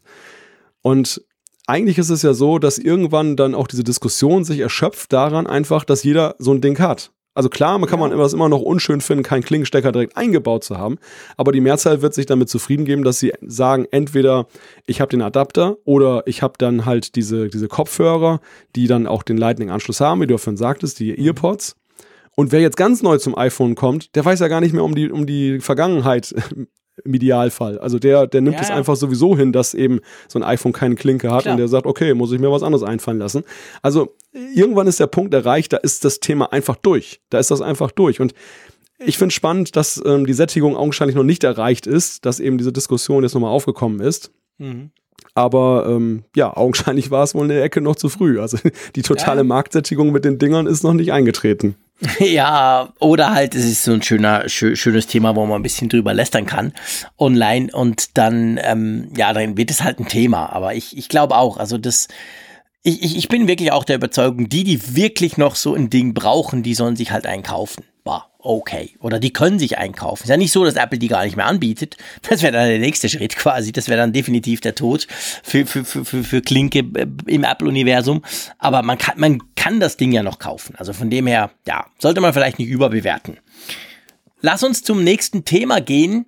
Da hängt sich's um Netflix. Naja, sagen wir mal, äh, Netflix-Alternative von Apple und da geht's ja eigentlich drum, wir sprechen schon auch recht lange, sprechen wir ja drüber, dass Apple in irgendeiner Form, das weiß man inzwischen mehr oder weniger, ja ins ich will nicht sagen TV-Business, aber ins Serien-Business, also ins, ja, halt aller Netflix, quasi Serien, TV, eigene Formate, eigene Produktionen wird einsteigen wollen oder schon dran ist. Und die Frage ist ja so immer ein bisschen, man hört, die produzieren hier was, man hört, die haben da mit im Studio zusammen irgendwas gemacht. Aber wo kommt das am Schluss raus? Ja. Und da gibt's jetzt neue Nachrichten, oder? Richtig. Also wir haben uns ja immer mal wieder darum unterhalten, wer will eigentlich einen Apple-gerechten Streaming-Dienst abonnieren, wo dann eben dann jugendfreie Serien genau. ausschließlich laufen, die dann genau. Apples Weltbild entsprechen. Und nie geflucht werden darf. Oh mein Gott. Genau, wo alles amazing ist. genau. Die Intersection of Liberal Arts. Aber genug gelästert. Nein, also es ist, die, die Antwort darauf äh, gibt ein Bericht von CNBC, dem, dem Wirtschaftssender in, in den USA, der zumindest dann jetzt gerüchteweise sagt, dass Apple plant, seine 24 Serien, die sie angeblich da produzieren, immerhin eine Milliarde US-Dollar, die da an, an Invest ist, dass sie die verschenken wollen. Aber nicht an jedermann, sondern eben an Leute, die ein Apple-Gerät besitzen, also iPhone, iPad und Apple TV. All die haben ja diese wunderschöne Apple TV-App da installiert, über die wir ja auch ja schon mal berichtet haben, die sozusagen der Hub für TV, das TV-Business oh. ist. Ich, ich höre schon Murren in der Leitung. Genau. Sein soll, sein soll, wenn ich das mal präzisieren darf. Nee, ich murre nur, weil die Schweizer die ja nicht haben. Ich Ach so, ja, stimmt. Habe ich ganz vergessen. Ich habe keine du Ahnung. Du ja in einem also, Land, wo es das nicht gibt. Genau, ja. das gibt's ja nicht bei uns. Wir haben auch einen Apple TV, der Siri nicht kann. Also wir haben zwar die Taste, aber es passiert nichts, wenn man draufdrückt. Von dem her murre ich wegen dem. Aber erzähl du mal weiter ja, tröste dich, wir kommen da sicherlich auch gleich nochmal drauf, wie, wie gut die wirklich ist. Auf jeden Fall ist es eben so, dass das da als kostenlose Dreingabe dann eben dann präsentiert werden soll. Man soll also nicht nur eben seine ganzen anderen Streaming-Dienste da versammeln können und Mediatheken, was ja jetzt schon möglich ist teilweise, sondern eben zusätzlich will Apple das dann noch attraktiver machen und einen Mehrwert bieten, kostenlos für seine Käufer von Geräten, dass sie eben dann auch tolle Apple-Serien dort abrufen können, kostenlos. Okay. Ich meine, das wäre ja abgesehen davon ein total cleverer Schachzug. Sehr. Ich meine, das würde ja das, das dieses viel gelobte Apple-Ökosystem ja nochmal um eine, ja, kommt halt auf die Sirenen an, aber durchaus spannende Komponente erweitern, dass du halt sagst, hey, wenn du irgendein Apple-Device hast, ein Apple TV, ein iPad, was auch immer, ein Mac vielleicht, dann ähm, kannst du das gucken und sonst halt nicht. Und es kostet dich nicht mal was. Das wäre schon spannend. Also je mehr ich darüber nachdenke, das, das macht nur Sinn für mich. Das macht ja, nur Sinn, absolut. diese ganze Sache, weil die, die TV-App an sich ist ja erstmal tot. Das ist ja so ein Problem. Die, die, wenn, mhm. wenn du nicht irgendeinen Dienst nutzt, der sie unterstützt und der dann sozusagen seine Inhalte da reinpullt, ja. oder du eben über iTunes auch dann Serien gekauft hast, dann ist da erstmal nichts zu sehen. Und das ist natürlich so der Worst Case aus Apples Sicht. Man soll ja ein Gerät auspacken, anschließen und dann ist da gleich was drauf und mhm. dann wäre es natürlich schön, man geht in die TV-App als Nutzer und sieht, oh, schöne Serie und die kann ich noch kostenlos abrufen. Klasse. Man hat ja. also gleich so ein Showcase dann auch für ja, diese genau. TV-App. Und dann ist ja, dann wird ja auch womöglich dann der Hunger geweckt, da eben dann auch zu gucken, was kann ich denn sonst noch damit machen? Welche Apps Klar. kann ich damit verknüpfen? Ist das meine zentrale Anlaufstelle, was Apple ja vorhat? Und ja, das also insofern, das scheint mir sinnvoll zu sein. Ich, ich glaube nämlich auch, dass Apple-Serien dort sicherlich kostenlos besser funktionieren, als wenn man sie für Geld anbietet, ohne sie zu kennen. Ja, definitiv. Also ich meine, äh, seien wir ehrlich, wenn jetzt Apple, auch wenn eine Milliarde, das tut natürlich wahnsinnig viel, aber man weiß, Netflix äh, investiert, glaube ich, 10 Milliarden pro Jahr inzwischen. Und vor allem, ich, ich glaube eben nach wie vor nicht, das haben wir auch schon oft diskutiert, ich glaube nach wie vor nicht, dass Apple tatsächlich vorhat, quasi, so wie sie das, ich meine, bei Apple Music haben sie ganz klar gesagt, hey, jetzt aber gegen Spotify voll. Und da musst du Android-App haben, da musst du alles haben, da musst du Vollgas geben, da kostet's auch was. Das funktioniert ja auch nicht schlecht. Aber ich glaube, im, im, im Serien- und TV-Bereich, kann ich mir irgendwie nach wie vor nicht vorstellen, dass Apple tatsächlich quasi all in geht, so im Sinn von, hey, jetzt geht's frontal gegen Netflix. Ja. Und wenn sie es eben nicht so machen wollen, was in meinen Augen wirklich Sinn macht, weil es wäre ja blöd, wenn Apple sein Geld dahin verdonnert, dann denke ich, macht es genau so Sinn, dass man sagt, hey, das ist gratis. Guck mal, was du für geile Inhalte bei uns kriegst. Klar, das sind viel weniger als bei Netflix, aber du, du zahlst ja auch nix.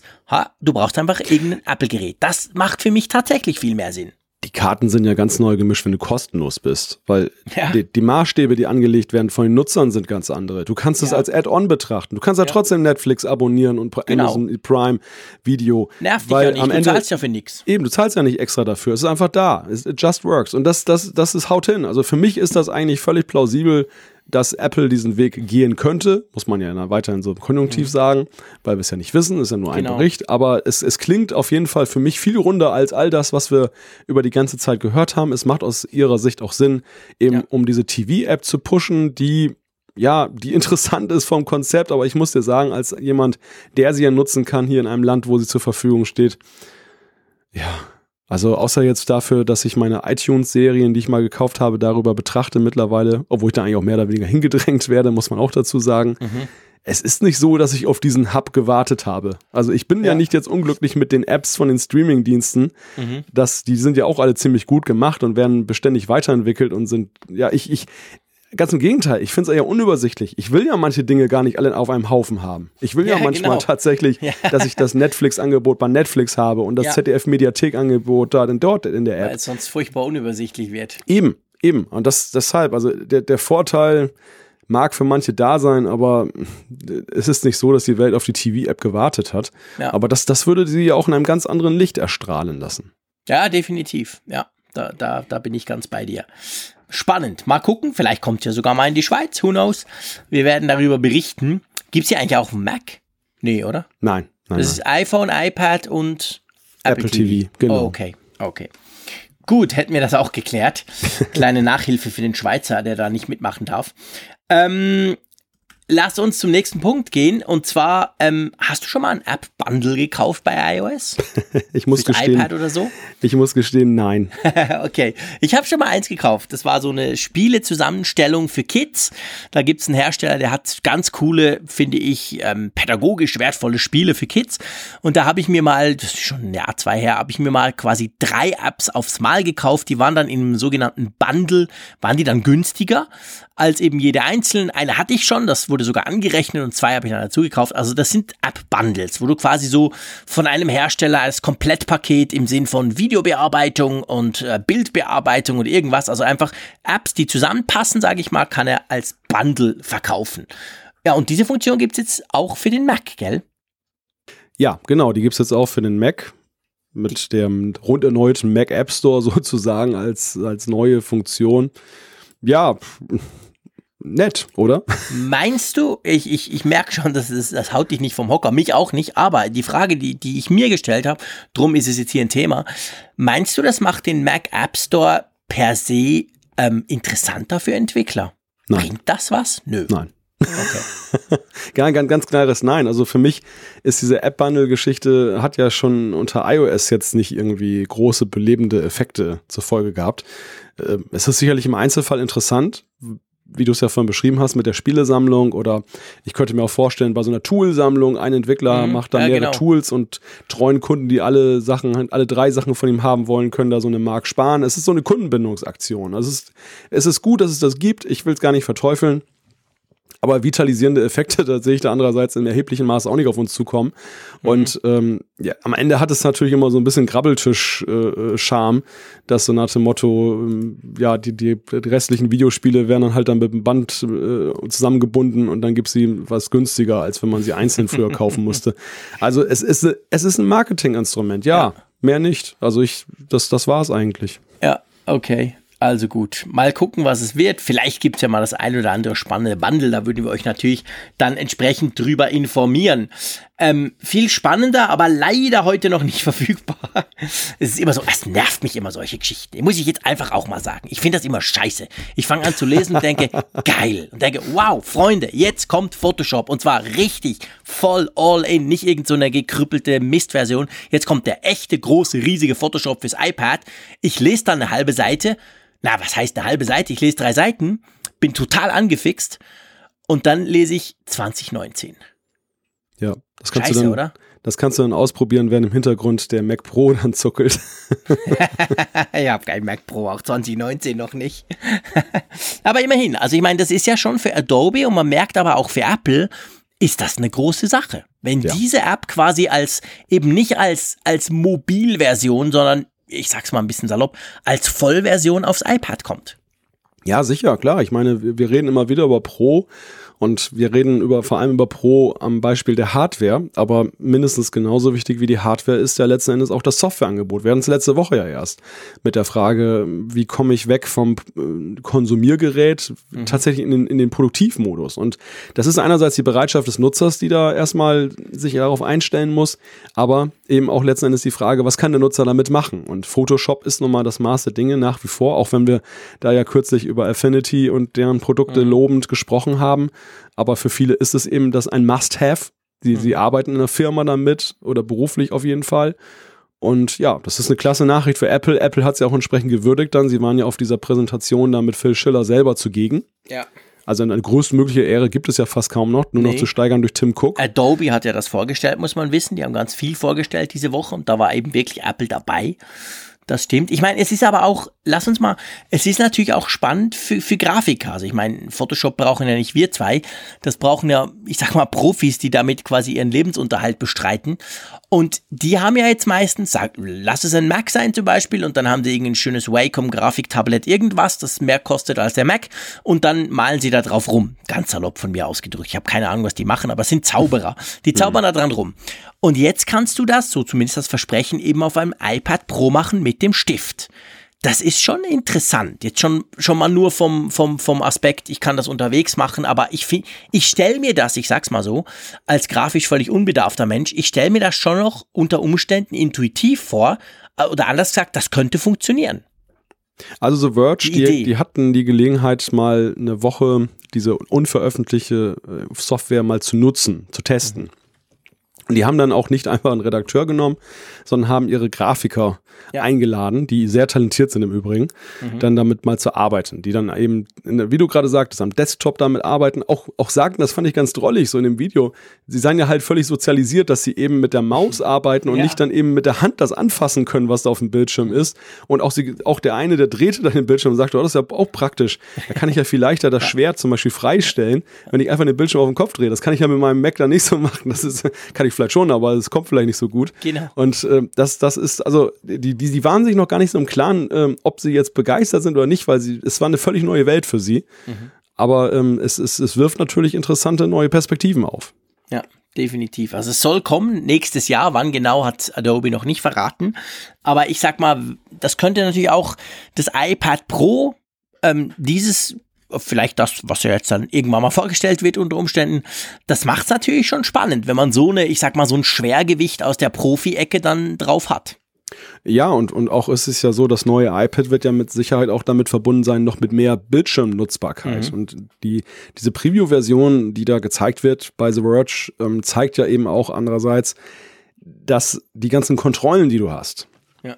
brauchen ja dennoch Platz. Sie sind sehr minimalistisch angelegt an den Rändern, aber trotzdem engen sie den Arbeitsbereich ein. Das heißt, diese, diese Millimeter oder dieser Zentimeter, der da hinzukommt, der, der ist äh, hochwillkommen und, und wird, das, da, da kommen die Dinge positiv zusammen, Soft- und Hardware-mäßig. Und ja, das, das liebt Apple natürlich und dementsprechend haben sie dem auch die Wertschätzung entgegengebracht. Ja, ganz genau. Es würde, würde ihr iPad Pro, ähm, ja, es, es verstärkt halt quasi, man, Apple sagt ja immer, hey, du kannst mit dem iPad Pro alles profimäßig machen, das nicht nur zum Konsumieren. Und das würde es in dem Bereich zumindest unterstreichen, ist spannend. Der nächste Punkt ist auch spannend, da macht eigentlich, ich sag mal, da macht Adobe salopp gesagt fast das Gegenteil. Also beim einen, wo wir jetzt gerade drüber gesprochen haben, machen sie ja quasi die Profi-Software, kommt eins zu eins aufs iPad Pro. So ist es versprochen. bei der neuen Adobe Rush App, das ist eine App, die auch diese Woche vorgestellt wurde. Wer die Adobe Creative Cloud abonniert hat, der hat die schon, der kann die schon runterladen. Für iOS und für den Mac im Moment und glaube ich auch für Windows, aber noch nicht für Android, das kommt dann noch. Und das ist eine, eigentlich, eigentlich ist das eine Art Mischung. Ich habe ein bisschen damit rumgespielt seit, seit gestern.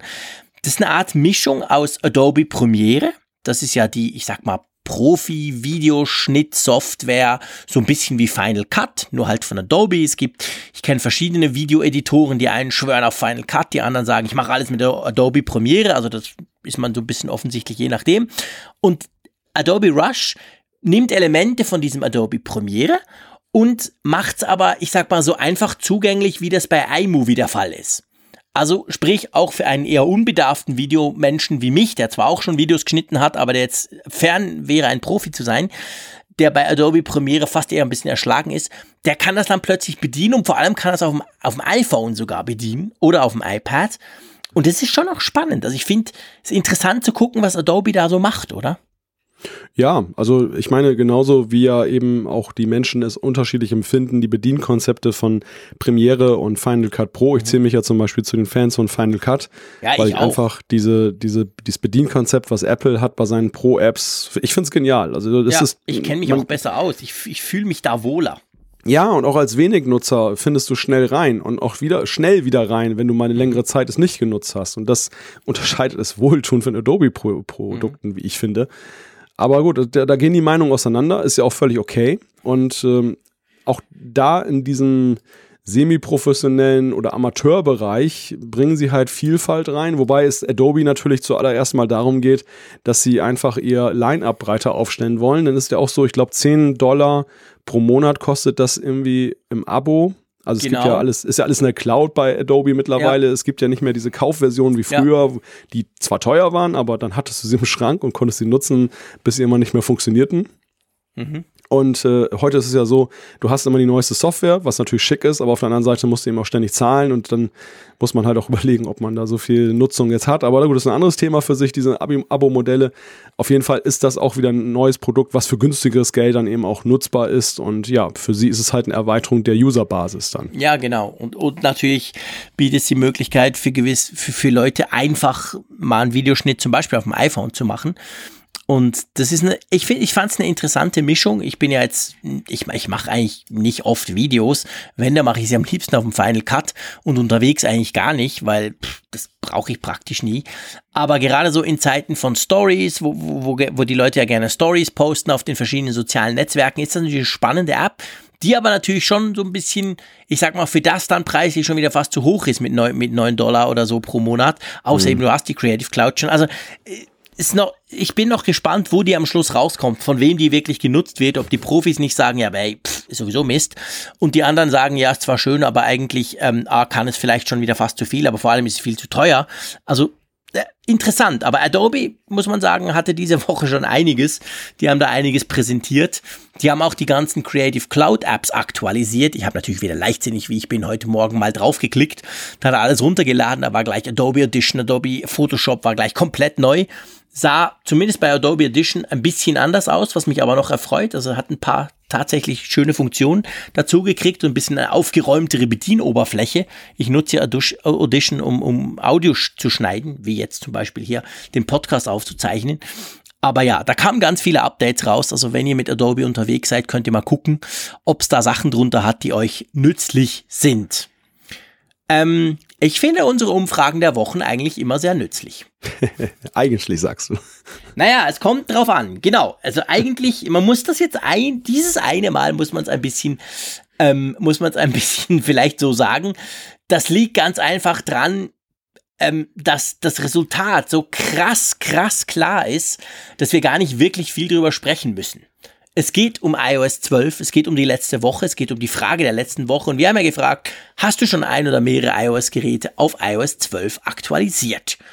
Und wenn ich mir das so angucke, ist es einfach blau. ja, genau. Es ist blau und, und Apple wäre stolz auf uns und Apple ist sicherlich stolz auf euch, die ihr da abgestimmt habt. Denn wir hatten ja letzte Woche darüber gesprochen, dass die Adoptionsrate von iOS 12 schon bei über 50 Prozent liegt. Das ist ja schon ein sehr schöner Wert aus Apples Sicht, weil bei iOS 11 war man zu der Zeit noch nicht so weit.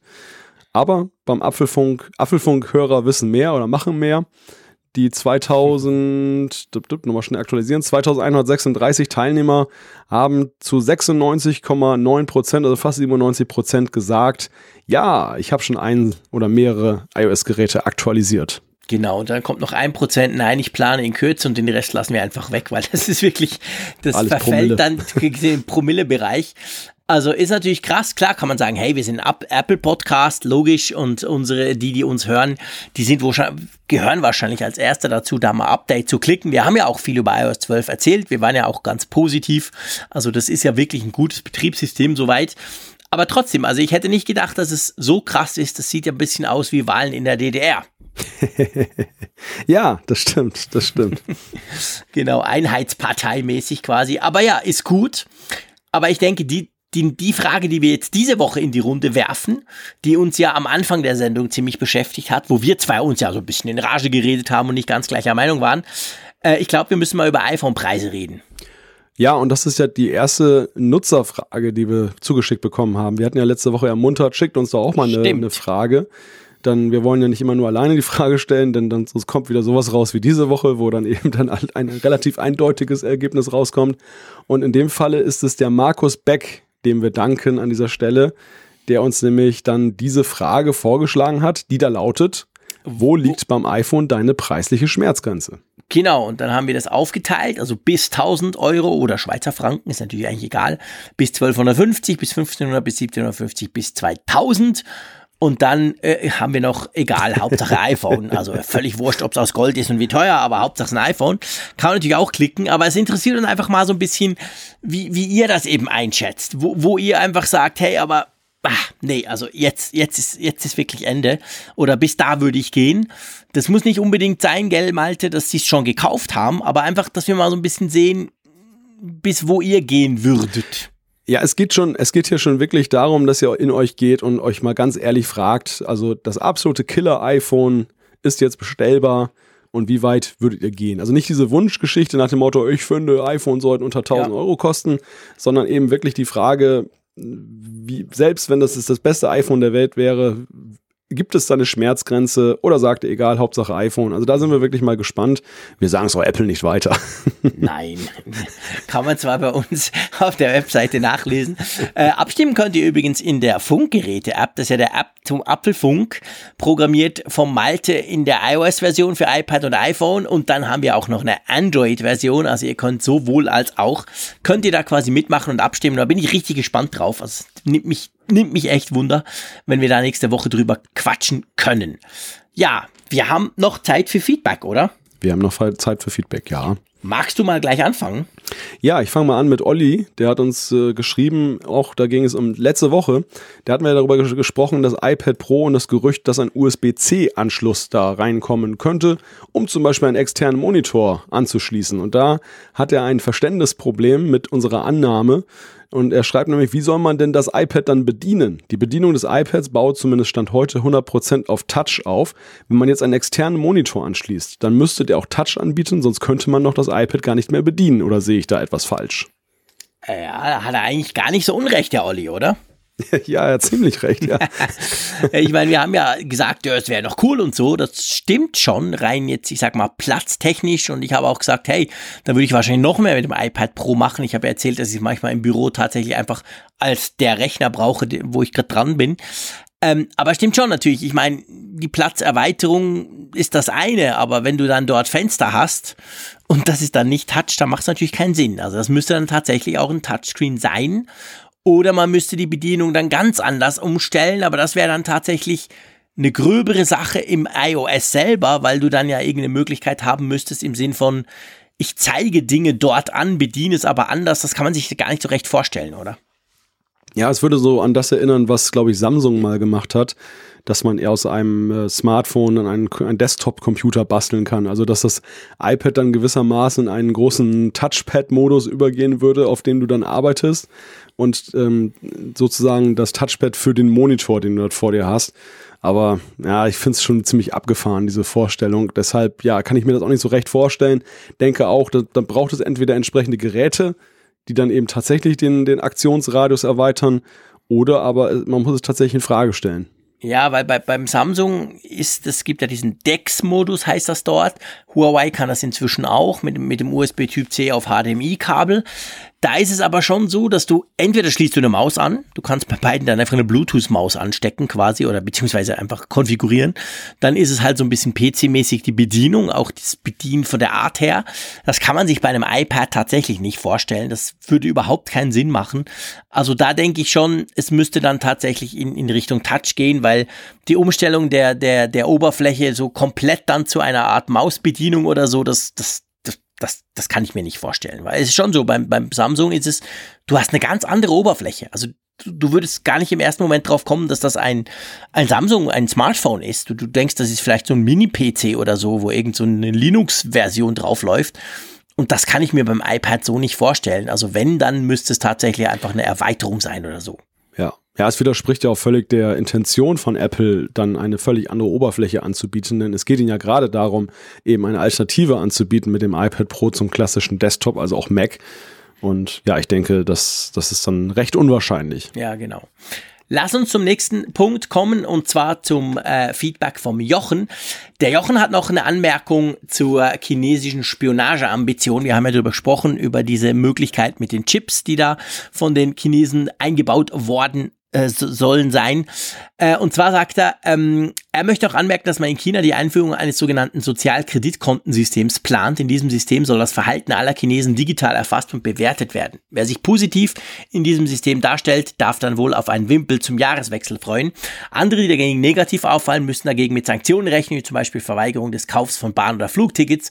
Die Tatsache, dass alle iCloud-Konten der Chinesen auf einheimischen Servern liegen, hat also nichts mit Datenschutz zu tun, sondern soll es der Regierung ermöglichen, an die gewünschten Daten für die Sozialkreditkontensysteme geplante Überwachung zu kommen.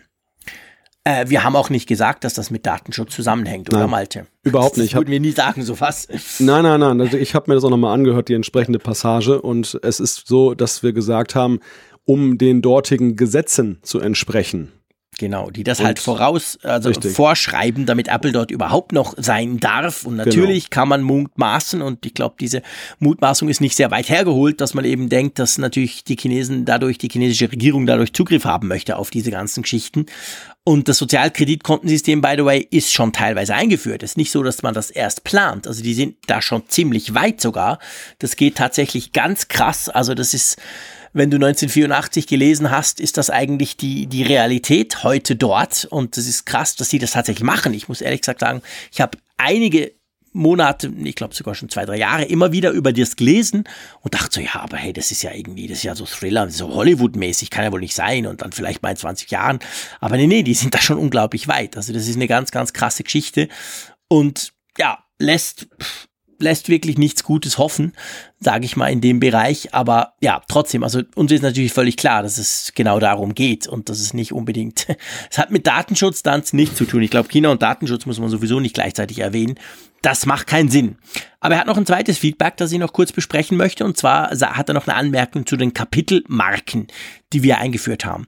Leider konnte ich zwischen den Themenblöcken kein akustisches Trennsignal wahrnehmen, wie man es von anderen Podcasts her kennt. Ja, das wäre ja noch schöner, oder? Ja, da haben wir auch nie von gesprochen, dass Nee, wir jetzt werden auch wir noch nie tun.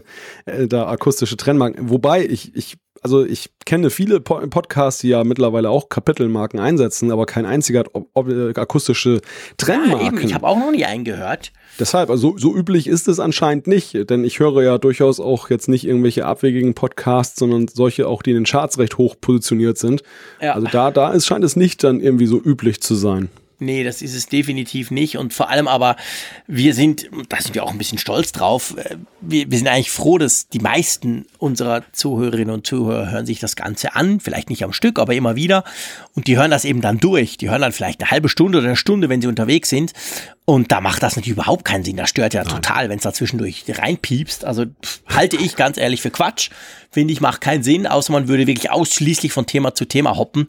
Aber so sind unsere Hörerinnen und Hörer zum Glück nicht, weil wir machen das ja eigentlich schon vor allem, damit du mal was nachhören kannst, weil wir wir kriegen immer wieder Feedback, hey, ich bin jetzt gerade erst eingestiegen und habe gesehen, ihr habt noch spannende Themen da und dort und da kann man sich natürlich immer ganz konkret ein Thema anhören. Aber wir sind natürlich auch happy, wenn man uns einfach durchhört und das wollen wir nicht irgendwie schlechter machen durch solche Signale. Okay? Ja, sehe ich absolut genauso. Gut. Wollen wir noch einen? Ja, einer, einer geht noch. Einer geht noch. So. Dann nimm du mal den nächsten. Genau, der nächste ist ähm, Aaron mit einer Frage. Könnte Malte einmal erklären, wie man eine App in den App Store bekommt? Welche Schritte und Konten sind dafür nötig? Die haben ja, die Frage haben wir ja auch schon ab und zu bekommen. Und ich glaube, da ist natürlich, da bist du der absolut Richtige, der das Sachen, sagen kannst, weil du hast ja unsere Funkgeräte-App programmiert und auch in den App Store gestellt. Ja, so ein Herrschaftswissen ist es aber beileibe gar nicht. Also es ist so, wenn man entwickeln möchte für die Apple-Plattform, dann braucht man einen oder nicht, man braucht im ersten Moment ihn nicht zwingend. Man kann tatsächlich auch mit Xcode, glaube ich, schon einiges bewirken und mit dem Simulator arbeiten, wenn man jetzt keinen Entwickler-Account hat. Also, dass man erstmal sich vertraut macht mit der Programmiersprache, ein bisschen rumprobiert. Und wenn man halt dann aber tätig werden möchte, dass man eine App in den App Store bekommt, dann braucht man einen Entwickler-Account. Der kostet so 99 US-Dollar pro Jahr. Das, ähm, das Geld muss man in die Hand nehmen und dafür hat man dann aber eben auch dann ein entsprechendes Portal, wo man sich einloggen kann und kann dann eben die ganzen nötigen Sachen, also einerseits die Schlüssel zum Signieren der App herunterladen und kann das dann hochladen bei, bei mittlerweile heißt es ja App Store Connect, früher hieß es iTunes Connect und hat dann eben all diese Instrumente, mit denen man eine App in den App Store bringen kann. Wenn wir jetzt über Schritte reden, also da, da sind natürlich diverse Schritte auf dem Weg zwischen der Entwicklung einer App und, und dem App Store. Das war, als ich angefangen habe mit der App-Entwicklung, noch ein Buch mit sieben Siegeln und da musste man sich alleine schon ewig reinfuchsen. Mhm. Mittlerweile sind da viele Tools, eben auch in Xcode ist es relativ simpel, sowas hochzuladen. Das ist das schon deutlich erleichtert, aber ich empfehle jeden, der sich dafür interessiert und damit beschäftigen möchte, einfach mal sich ein schönes Buch zu kaufen. Da gibt es sehr viele schöne, gute Bücher zu, die das dann anschaulich illustrieren und beschreiben. Und dann, glaube ich, ist einem geholfen. Aber das, das lässt sich nicht in zwei Minuten alles erzählen. Nee, nee, klar, das ist ja logisch. Ich meine, der, ich glaube, der, der einfachste Schritt, den ich auch noch schaffen würde, ist ja dann die App quasi zu publishen und zu gucken, ob sie bei den strengen Apple-Wächtern durchgeht. Aber viel schwieriger ist ja die App zu programmieren. Und das ist ja der, der entscheidende Punkt eigentlich. Man muss zuerst mal was haben, das man einreichen kann. Aber ja, so, so eine, so eine ähm, Hexerei ist es ja dann doch nicht. Aber gell, es ist schon so, einfach auch, dass, dass ich das nochmal begriffen habe. Man braucht einen Mac. Also du kannst jetzt nicht auf Windows eine iOS, also eine iPhone-App programmieren, oder? Ja, das ist richtig. Also ähm, klar, es gibt da, es gibt nicht die reine Lehre, es gibt ja auch viele Möglichkeiten, Web-Apps zu machen, die im Gewand einer nativen App kommen. Es gibt, glaube ich, auch Dienstleister, die dann sozusagen ja, diesen klar. Rahmen, die dann auch dann entsprechend bereitstellen und wahrscheinlich sogar hochladen. Dann, dann kannst du dieser Mac-Pflicht vielleicht sogar entkommen. Ich weiß es nicht hundertprozentig, weil ich mich da nie dann so intensiv mit befasst habe. Das war für mich, nie, für mich nie eine Option. Aber wenn wir mal voraussetzen, man will jetzt eine wirklich nativ laufende App programmieren, dann führt kein Weg an einem Mac Mac vorbei. Okay, super. Gut, ich würde mal sagen, es führt auch kein Weg am Apfelfunk vorbei. Zumindest nächste Woche, nächsten Mittwoch, wenn wir wieder da sind. Aber jetzt ist Ende Banane. Ähm, ich bedanke mich bei dir fürs Mitmachen. Deine Stimme hat ein bisschen gelitten in diesen eineinhalb Stunden, muss ich dir ehrlicherweise sagen. Ich hoffe jetzt, ähm, dass sie morgen nicht irgendwie schlechter beieinander ist als jetzt vorher. Aber es hat einen großen Spaß gemacht, mit dir zu diskutieren, auch kontrovers zu diskutieren. Und ich würde doch einfach sagen, wir hören uns nächste Woche wieder, oder? Ja, meine Frau hat schon gesagt, dass morgen keine Stimme mehr da ist. ich werde den Erwartungen wahrscheinlich gerecht, aber nein, es hat auch mir große Freude bereitet, lieber Jean-Claude. Und natürlich bereitet es mir noch mehr Freude, wenn ich nächste Woche wieder hoffentlich bei richtiger Stimme bin.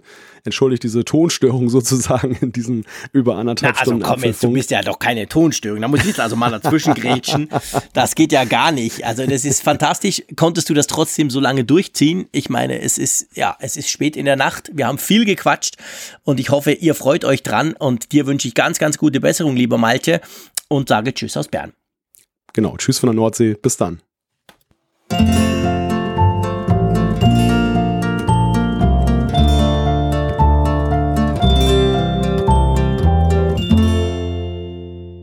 Immer auf Empfang mit der App zum Apfelfunk. Lade dir jetzt Funkgerät für iOS und Android kostenlos im App Store und bei Google Play.